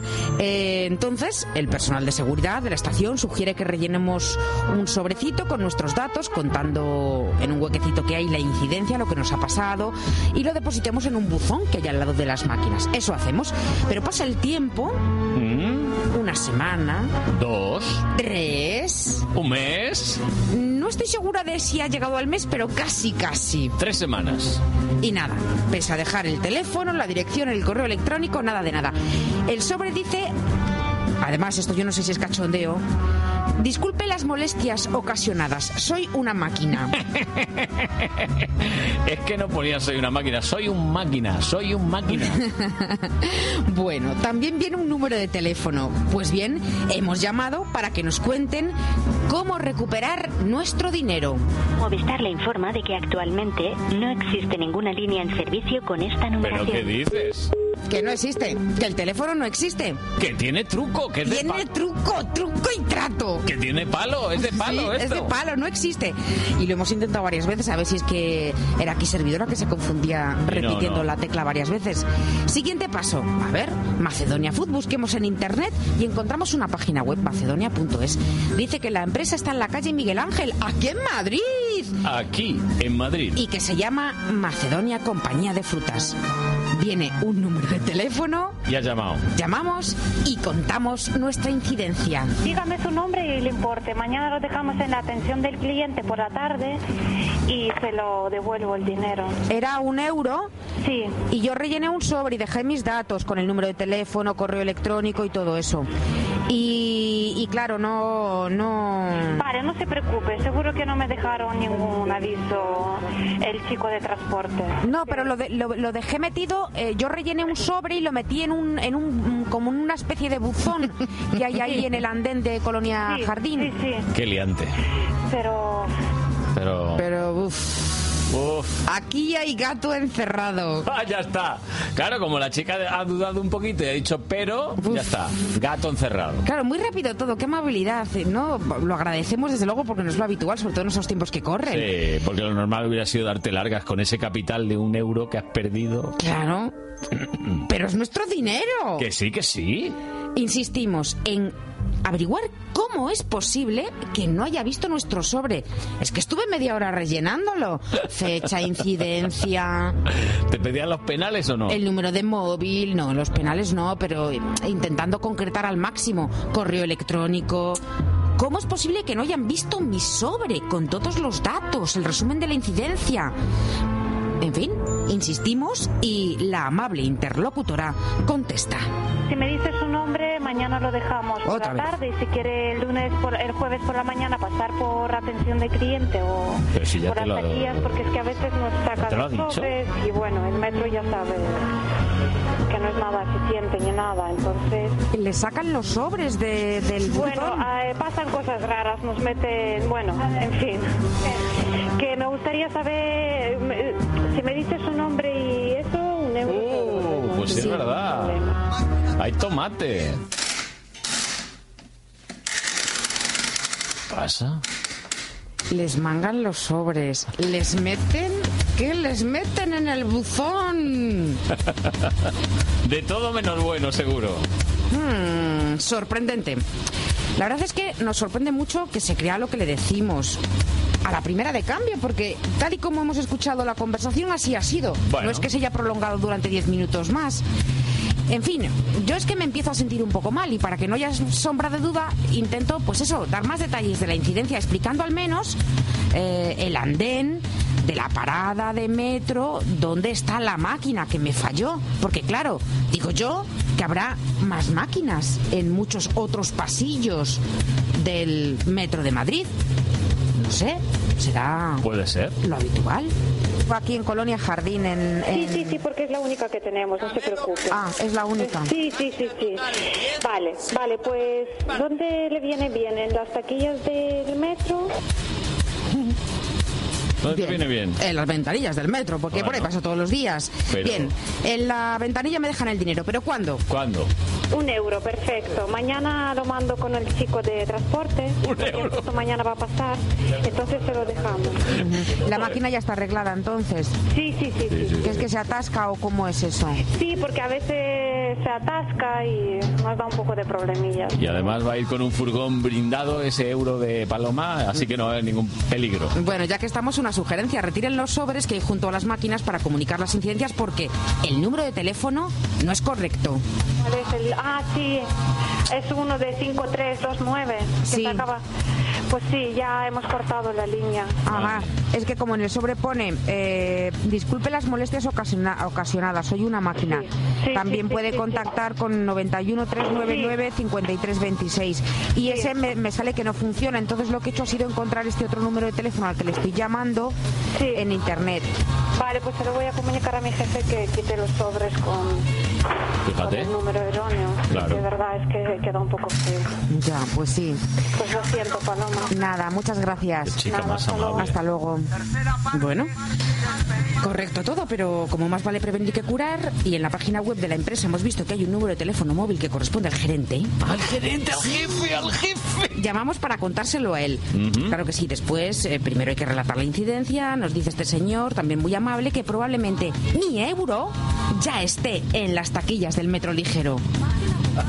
¿Quieres? Déjame, tu, déjame si quieres el nombre con tu teléfono y bueno, el reponedor cuando vaya de nuevo por la pues cuando vaya por metro, que irá a los domingos y los miércoles. Este miércoles, mañana, que le pregunte al chico de allí si está tu sobre, porque supuestamente tiene que estar claro. Si no has pasado, No, es que, no, es que no sabía que lo devolvía la señorita de la taquilla. sí, sí, lo pone ahí, lo pone. No, que- ¿Dónde lo pone? Porque yo ahí no lo veo en ningún sitio. A mí me dieron un sobre y aquí solo pone fecha, máquina, hora, producto, que fue lo que Vale, rellené. Pero al lado de los sobres, los sobres están en un buzón. ¿Quién Sí. te dio los sobres? ¿Quién te Sí, dio los sobres? sí me, me lo sugirió un señor de seguridad, entonces yo lo rellené y metí el sobre eh, como una especie de buzón cuadradito que Eso, hay. En el buzón lo pone. Ajá, vale, vale, Eh, vale. al vale. lado del buzón pone un texto en un rectángulo, creo que de color azul, y pone rellene los datos del sobre y, y después de la semana siguiente lo puede pasar usted pues, a buscar. Ah, vale, vale, vale, vale. Déjame si quieres tu nombre, tu teléfono Sí. y, Vamos. luego, eh, luego también el valor del importe. Este le ha gustado, ¿eh? Sí, bueno, qué derroche de amabilidad. No estamos acostumbrados, de verdad. Incluso se compromete a enviarnos un SMS al móvil para confirmar cuándo puedo retirar mi euro Vamos. en el caso de que no esté ya en poder de la taquillera. Vamos, vamos, vamos. Y bueno, como buen nacido ser agradecido, intento compensar su amabilidad diciendo que sus máquinas son las mejores del mercado. Si no, te mando, un, te mando ¿verdad? Un, un mensajito, un SMS, SMS, ¿vale? De acuerdo. Otra cosita, ¿no tienen más máquinas de estas de Macedonia Food en otras partes de...? Porque es que son de todas las que he visto las mejores. Eh, Bueno, pues gracias, muy amable. En España, en realidad, como tú sabrás, el 99% del vending son las de los Kit Kat, los sándwiches putres, estos que no saben a nada, que valen un euro diez, que venden chuches, ¿no? Entonces, esas son máquinas de comida sana, bien. Hay a veces que fallan, como te ha pasado a ti, lo siento mucho, te pido mil disculpas, Joder. pero son máquinas, ¿no? Pues que también se suelen también atascar, ¿no? Y las Qué tengo gente puestas más en cuatro amable, ¿no? nada más. En sitios, pues bueno, ¿no? De empresas grandes, ¿no? Principalmente. ¿Sabes? En empresas. Sí. En, en el metro solamente aquí, entonces, En ¿no? el Colonia metro hay, en sí. Bueno, yo esto es algo inaudito, ¿eh? Gente amabilísima has encontrado, ¿eh, Paloma? Por supuesto. ¿Mañana más? Mm, Mañana más. De 4 a 6 en Onda Madrid. Hoy en Madrid tarde. Con Carlos Honorato.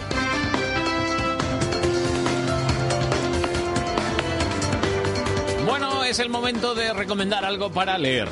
Una recomendación de lectura. Hoy nos toca uno de los textos más hermosos de la literatura norteamericana del siglo XX. No lo digo yo, ¿eh? lo dice la gente que sabe. Es la búsqueda de un niño perdido, hermano del autor que murió de tifus a los 12 años.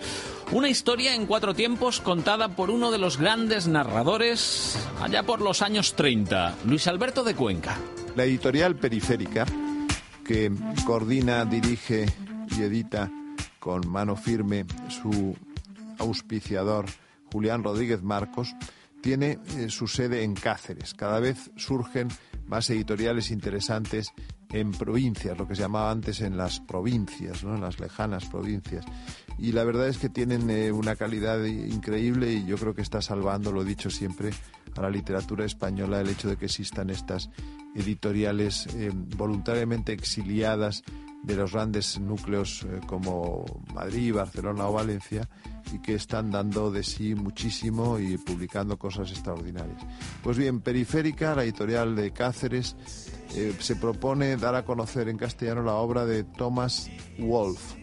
Thomas Wolfe es un narrador norteamericano que nació en 1900, que murió solo 38 años más tarde, víctima de tuberculosis, en Baltimore, precisamente la ciudad donde murió Edgar Allan Poe. Es uno de los más importantes narradores norteamericanos de la primera mitad del siglo XX. Eso es decir mucho, porque la narrativa norteamericana del siglo XX, el siglo XIX también, pero desde luego el siglo XX es una narrativa sin parangón posible. Yo creo que es la narrativa que tiene nombres más importantes en todas las literaturas del mundo. El bueno de Wolf eh, nos ha legado una serie de novelas importantes como El ángel que nos mira, Del tiempo y el río, y hay algunas que se quedaron inéditas en su época y que después pues, se publicaron póstumamente. Mm, Periférica eh, se estrena con El niño perdido de Thomas Wolfe, una novela que él publicó un año antes eh, que Morir, de Morir, y que tuvo varias versiones eh, porque él pulía extremadamente todo lo que escribía hasta dejarlo impecable. Un grandísimo escritor, Thomas Wolfe. El argumento, estamos en 1904, la exposición universal se celebra en la ciudad de San Luis, en el estado de Missouri. La familia Wolf, la propia familia de Thomas, se ha trasladado desde, Asheville, la ciudad de las cenizas, y ha abierto aquí un pequeño alojamiento para los vecinos de su lejana ciudad natal que visitan la exposición. Viven un poco pues de montar una pensión para nativos de Asheville que visiten San Luis. Grover Wolf tiene solo 12 años, pero según dicen todos, una sensibilidad y una madurez extraordinarias. He aquí uno de los textos más hermosos de la literatura norteamericana del siglo XX, La búsqueda del niño perdido, del hermano muerto. Eh, Thomas y, Grover Wolf son hermanos y Thomas construye el niño perdido eh, el problema que surge siempre cuando a un niño se le muere su hermano. Oigamos, por ejemplo, algunos párrafos de esta novela El niño perdido, publicado por Periférica. Corrí calle abajo con mis trenzas al aire hasta la casa del doctor Packer. Regresé con él. Cuando salió del cuarto de Grover, oí que le decía a mamá, tifus. Creo que ella ya lo sabía, lo sabía. Él ya había estado enfermo una vez. Ella no se rindió hasta el final. Nunca dio muestras de que se rendiría, pero creo que ya lo sabía. Lo sabía. La miré.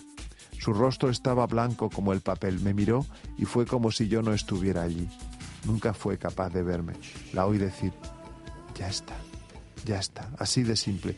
Y Dios mío, nunca olvidaré la cara que puso su manera de decirlo, cómo mi corazón dejó de latir y subió hasta mi garganta. Pobre mamá. Yo solo era una esclavita en aquella vieja casa, era solo una chica delgadita de 14 años pero sabía que mamá se estaba muriendo de dolor delante de mí. Sabía que aunque mamá viviera hasta los 100 años, nunca podría superar eso, nunca sería capaz de olvidarlo. Sabía que moriría cada vez que pensara en él. Relaciones de hermanos, relaciones entre hombres y mujeres, personas de diferente sexo, dolor, dolor humano, personas que desaparecen en la flor de su vida, todo ello en El niño perdido de Thomas Wolfe, editado por Periférica. Son 96 páginas al precio de 15 euros y medio.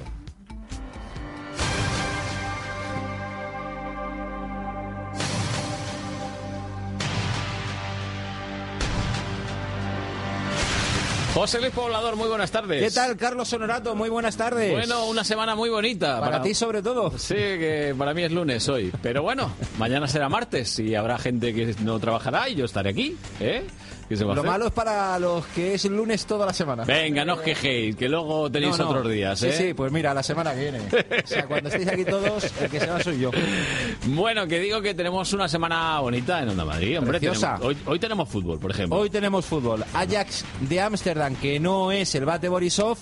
Real Madrid, ¿eh? el conjunto holandés que se juega su clasificación para la Europa League y que va a poner toda la carne en el asador y Ya, pero- Mourinho que pone un equipo la verdad bonito, es el equipo de los no Vamos, de los no todos, no. Porque van a jugar Benzema, Benzema y Higuaín, que pueden ser de la partida. Mm. Sí. Bueno, pero ha, mezclado un, un equipo de titulares y suplentes que al que debemos pedir que gane en el Amsterdam Arena. Bueno, Eh, además es que el Madrid va a salir a ganar. ¿eh? Que nadie lo dude. ¿eh? Condición eh, Es que yo creo que es un, un equipo que debe ser y es superior al Ajax y que yo creo que la mejor forma de llegar al clásico es ganar y ganar y ganar y ganar y volver a ganar, ¿no? También en este caso en la Champions. Bueno.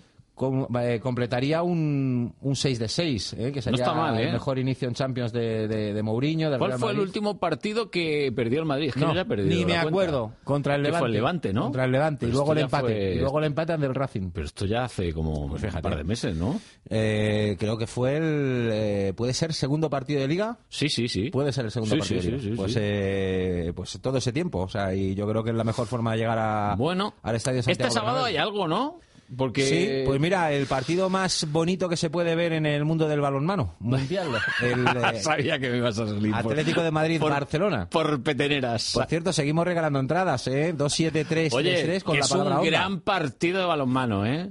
Es el mejor del mundo. Yo Por creo que digo. este sábado vamos a tener la suerte en Onda Madrid de contar. Este fin de semana, yo creo, ¿eh? porque Claro. vamos a poner que Tenemos- el tenemos Real tres partidos, tres, Estudiantes tres, sea uno de los mejores derbis del mundo. Pero ¿no? hombre, solo por emoción y solo por animación va a serlo. Seguro, va vale. a serlo. Ya en juego ya es más Vale, discutible. Pues, y sobre todo porque Rudy igual está, ¿eh? Ay. Yo creo que es que ha escondido el visado. Le he preguntado a Rosita, Sí. le he dicho, Rosita, No se Rudy ir. viene... No se quiere ir. Rudy viene y dice, sí, sí, Rudy va, ¿eh? No sé, sí, porque, no, bueno, si puede, si no se firma el definitivo acuerdo de lockout este... Pero, pero te voy a decir una no cosa, ir. ¿eh? Que en estudiantes hay gente ahora que siente la camiseta, ¿eh? Al menos de hace años. Sí, no, en eso, en eso eh, no, que, no cabe duda, ¿no? Pero que luego hay otros que la sienten y que no meten una también es cierto. Bueno, El tal dominicano este, que- madre que mía. ni con lo bien que bailaba, ¿no?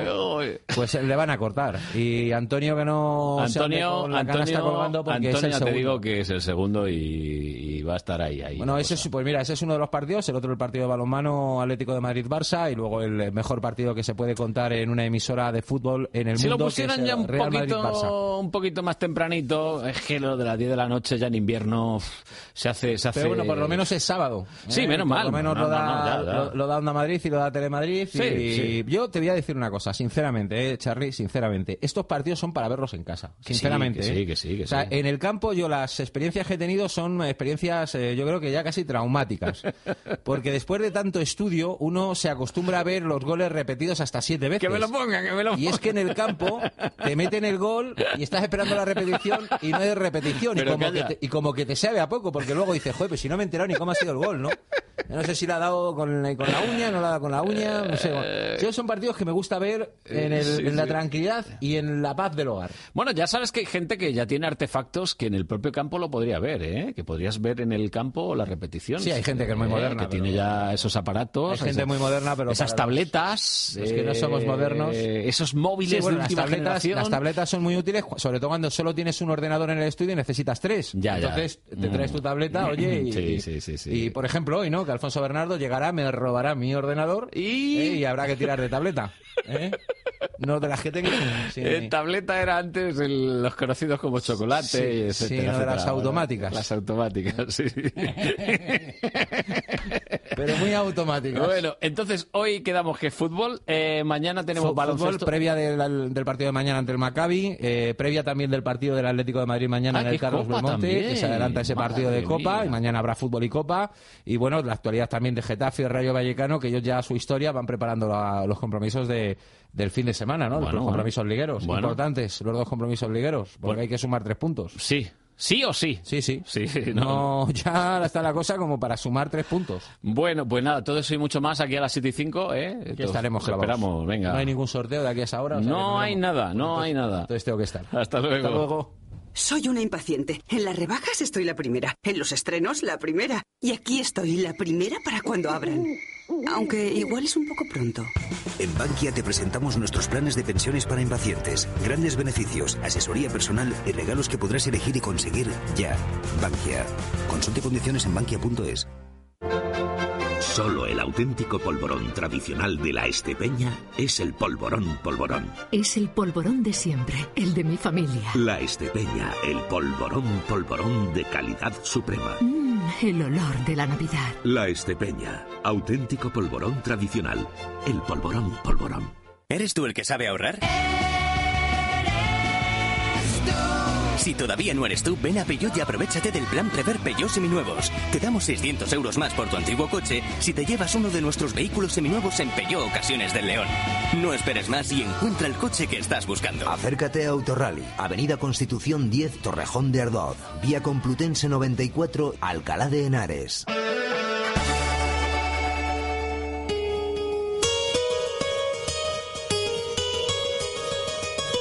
Vamos hasta la Bolsa de Madrid. Pablo López, muy buenas tardes. Muy buenas tardes, Carlos. Mm, Bueno, bajadita, ¿no? 0,79. Sí, podía haber sido peor. Ha habido un momento que hemos llegado a caer un uno y medio muy largo, muy largo, muy largo. Bueno, eh, entonces se queda el IBEX en 8.644. Ahí está, podemos redondear a 45, ese es el nivel de cierre y nos vamos con una noticia de la que se están conociendo los detalles ahora mismo. Se venía rumoreando desde hace ya un par de semanas que el Banco Sabadell iba a ser la empresa o la entidad que se iba a hacer con la Caja de Ahorros del Mediterráneo. Recordemos, Sí. una entidad intervenida por el Banco de España y efectivamente así ha sido. Hace escasamente 25 minutos la Comisión Nacional del Mercado de Valores decidía suspender los eh, títulos del Sabadell y de la Caja de Ahorros. El Sabadell ganaba algo más del 1%, la Caja de Ahorros del Mediterráneo caía un 9,35 en ese mismo momento. Ya no van a cotizar, evidentemente, hasta el eh, hasta mañana, iba a decir el próximo viernes, pero no, mañana trabajamos. Pequeño, pequeño deseo, fallo, fallo mezclado con Oye, deseo. eh, nosotros también, ¿eh? Pues nada, aquí lo contaremos mañana. Por cómo- supuesto. Cómo reaccionan. Y esto va a ser una operación que se ha denominado una eh, adquisición asistida. ¿Por qué? Porque el Banco de España va a aportar todavía, además del dinero que ya ha ido aportando anteriormente a la Caja de Ahorros del Mediterráneo, 2.449 millones A de ver, euros. a ver, vamos a aclarar esto. Eh, lo que tratas de decir es que el Sabadell lo compra, pero a cambio, ¿eh?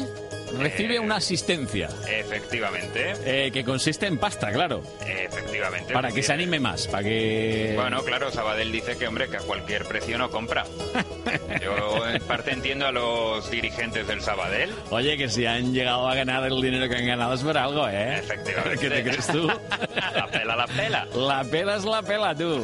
Esto es así. Así que asistida, asistida de unos cuantos milloncejos, ¿no? 2.449, Bueno. 2.500 en números redondos que van a 2.500 ser millones, sí. aportados por el Fondo de Garantía de Depósitos, ese digamos ese dinero, esa hucha que hay ahí por si mañana quiebra un banco, tener cada, Sí. cada titular de una cuenta hasta 100.000 euros garantizados. Pero Bueno, esto pues, luego lo tiene que devolver. pues eso es lo que todavía no, Ah. no sabemos. Están, ya digo, están saliendo los datos. Había ahora mismo una reunión en el Banco de España, se está celebrando en estos Vale, momentos vale. y van saliendo pinceladas, van saliendo flashes. Flashes. Y, hombre, yo supongo que esto tendrá evidentemente No, no, una... Tú esto mañana, tú esto mañana Una a mí, me, contrapartida. a mí me lo explicas porque esto hay que explicarlo, ¿eh? Si se devuelve o no se devuelve porque es importante saberlo. Sí, no, evidentemente tendrán, tendrá que ser una devolución. Eh, ahora lo, lo que era importante era evitar la bancarrota de cualquier entidad, porque eso puede provocar males eh, mayores y evidentemente eh, garantizar la solvencia de esta entidad. Una vez que esto vuelva nuevamente a producir beneficio, evidentemente ese dinero debería volver a, a donde tiene que estar.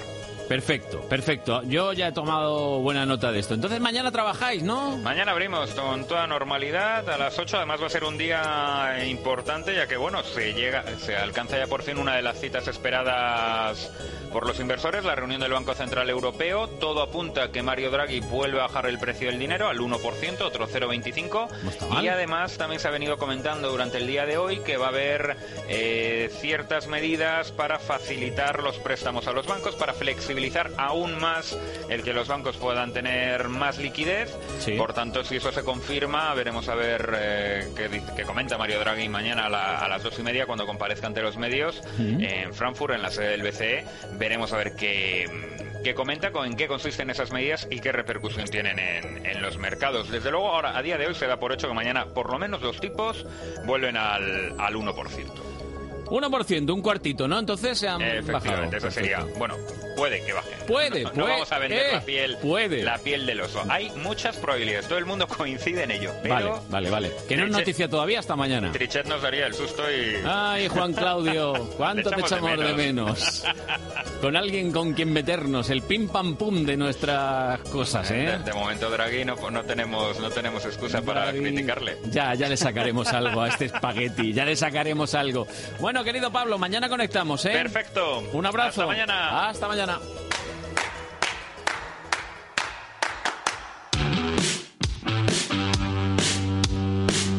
Bueno, Maite, ya lo has oído.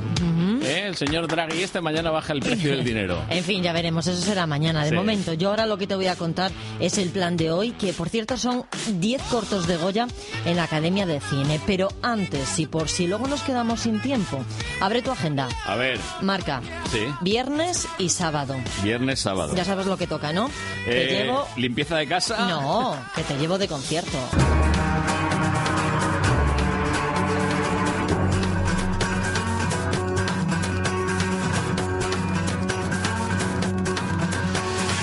Sé si es verdad, no sé si es una tontería,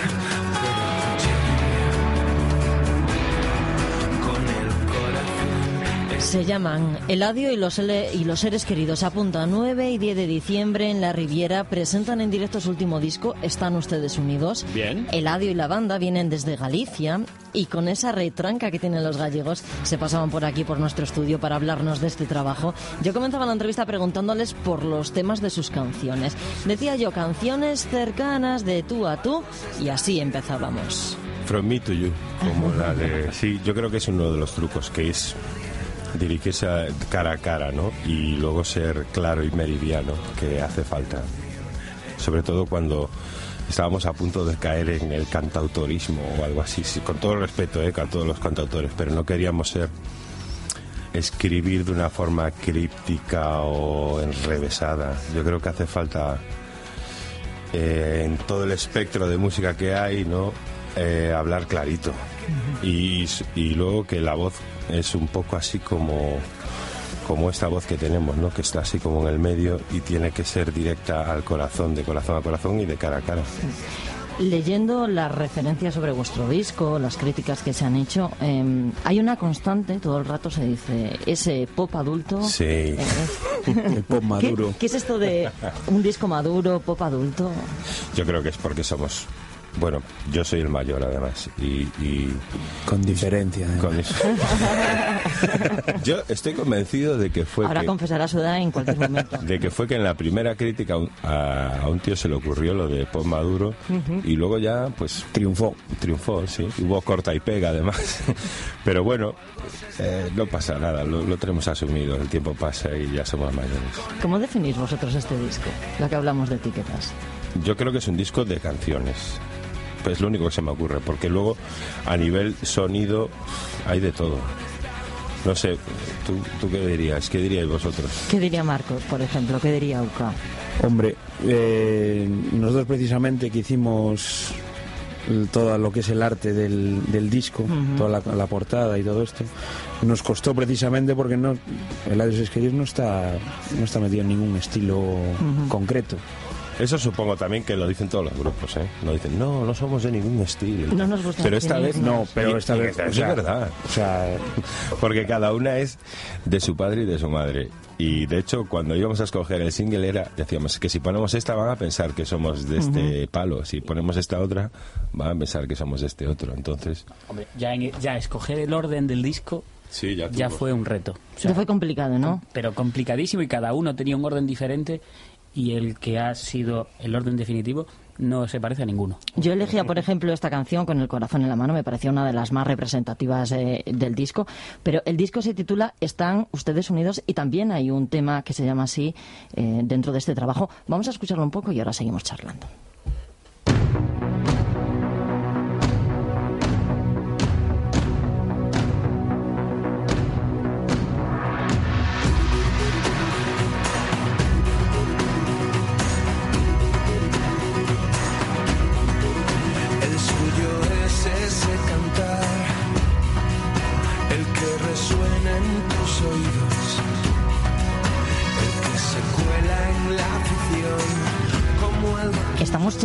Con tres de los componentes de Ladio y los seres queridos. El núcleo duro, ¿no? Eh, hacíamos bromas, porque luego en directo sois eh, cuatro o cinco. sí, somos cuatro, somos cinco.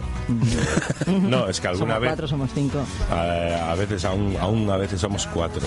Pero bueno, el núcleo duro, el grupo que, que, que giró con el primer disco y tal, siempre fuimos nosotros tres. Éramos, siempre digo que, que el cambio de, de el odio a Eladio es un poco el pasar de aquel grupo que éramos nosotros tres, un grupo de café resultón, al- a esta banda ya grande que somos ahora.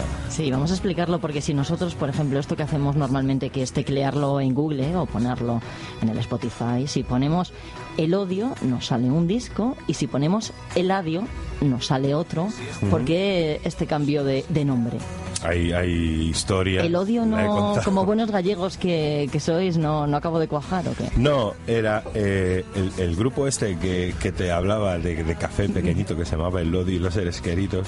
Era un grupo que pretendía durar un verano. Era, lo que pasa es que se nos fue un poco de las manos la cosa. Y era como cuando le pones el nombre a un grupo de fútbol 7 de la empresa o algo así, que se lo pones como de cachondeo y tal. Haciendo un juego de palabras. Claro, una tontería. y se nos fue un poco de las manos y claro, eh, siempre estaba revoloteando por detrás lo de, bueno, eh, habrá que llamarse el, Eladio y los seres queridos. Pero en el primer disco, no sé por qué no nos animamos. Y en este segundo ya, aparte de que hubo unos acontecimientos ahí esotéricos que nos animaron definitivamente. Y, y, bueno, eh, recuerdo cuando llamé a, a nuestro manager y le dije, bueno, que nos llamamos Eladio en vez del odio y ¡buah! se puso más contento. y, lo, y mis padres también, recuerdo, por fin tienes, porque he tenido varios grupos todos con nombres muy así conflictivos y tal, y este es el primero que tengo con un nombre normal y bonito, Eladio y los seres queridos. Es esto que hablábamos del pop adulto, ¿no? Lo del adio es más adulto, ¿no? Sí, ahí me, has- ahí me has dado tu sí. No me he quedado sin No puedo decir palabras. nada. Efectivamente, hemos madurado al final y somos los que somos.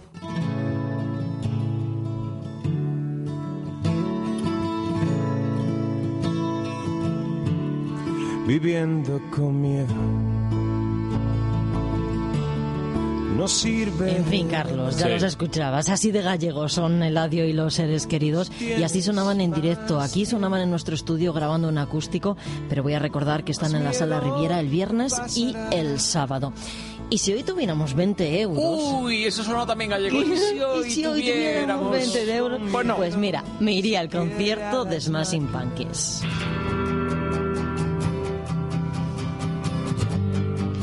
Vale, ya lo sé, Ya. que no tenemos 20 euros, sino que tenemos 10. Así que lo que voy a hacer es llevarte al cine. Mejor. A ver 10 cortos. Eh, sí, has escuchado bien. ¿Diez? No pongas esa cara. 10. Una selección de todos los cortometrajes precandidatos a los premios Goya que podemos disfrutar desde hoy. Se van a proyectar 10 por días. Por resaltar algún título, por ejemplo, este. No te muevas. ¿Cuándo te marchaste? ¿Hacia dónde te fuiste? Anónimos, ambientada en Venecia, es una coproducción española e italiana dirigida por Félix Llorente. Entre los más de 400 puentes que hay en Venecia, dos personas se buscan. Su único contacto se produce a través de su teléfono móvil. Es muy romántico, ya te lo digo yo. Ya, ya, ya. Y romántico también. Y complicado, ¿eh? Encontrarse. Sí. ¿Conoces Venecia? Sí, sí. Yo no, que Es envidia. complicado, ¿eh? Tienes que ir. Sí. No, esta época a lo mejor no es la mejor, hace fresquito, humedad, pero... Sí, ahorrando 10 euros, 10 euros a lo mejor llego a Venecia. En fin, muy romántico también es este otro corto. ¿Tú confías en mí? Sí. ¿Pero cuánto? Mucho. Dime el código PIN de tu móvil. Hola. ¿Para qué quieres saberlo? Eso es confiar demasiado, ¿eh? No, es una prueba de amor, Carlos. Hasta aquí podemos escuchar. Este corto dura solo cuatro minutos, solo. Pero a mí, que yo ya lo he visto, me ha gustado mucho. Empiezan con una pareja, con dos chicos sentados a- al borde de un edificio. y Dice, ¿tú confías en mí? En fin, Tabulé, de Richard García. Y si te ha gustado la propuesta, mira, el viernes a partir de las 8 hay otra sesión. Y voy a decir, además, que es gratis, que lo de 10 euros por 10 cortos, ni siquiera lo necesitamos. Que me voy a ahorrar esos 10 euros, Carlos, para irme a Venecia. Ah, te vas a ir a Venecia directamente. Hay vuelos, te iba a decir, hay vuelos baratos a Venecia. Sí, pero no tanto, ya te lo digo yo, que empiezas a sumar, a sumar y ni de coña. Ya tienes planes para hoy y para, y para el viernes. Sí. O sea que nos queda el jueves, por si yo me voy, y sin movernos de la Riviera, esto.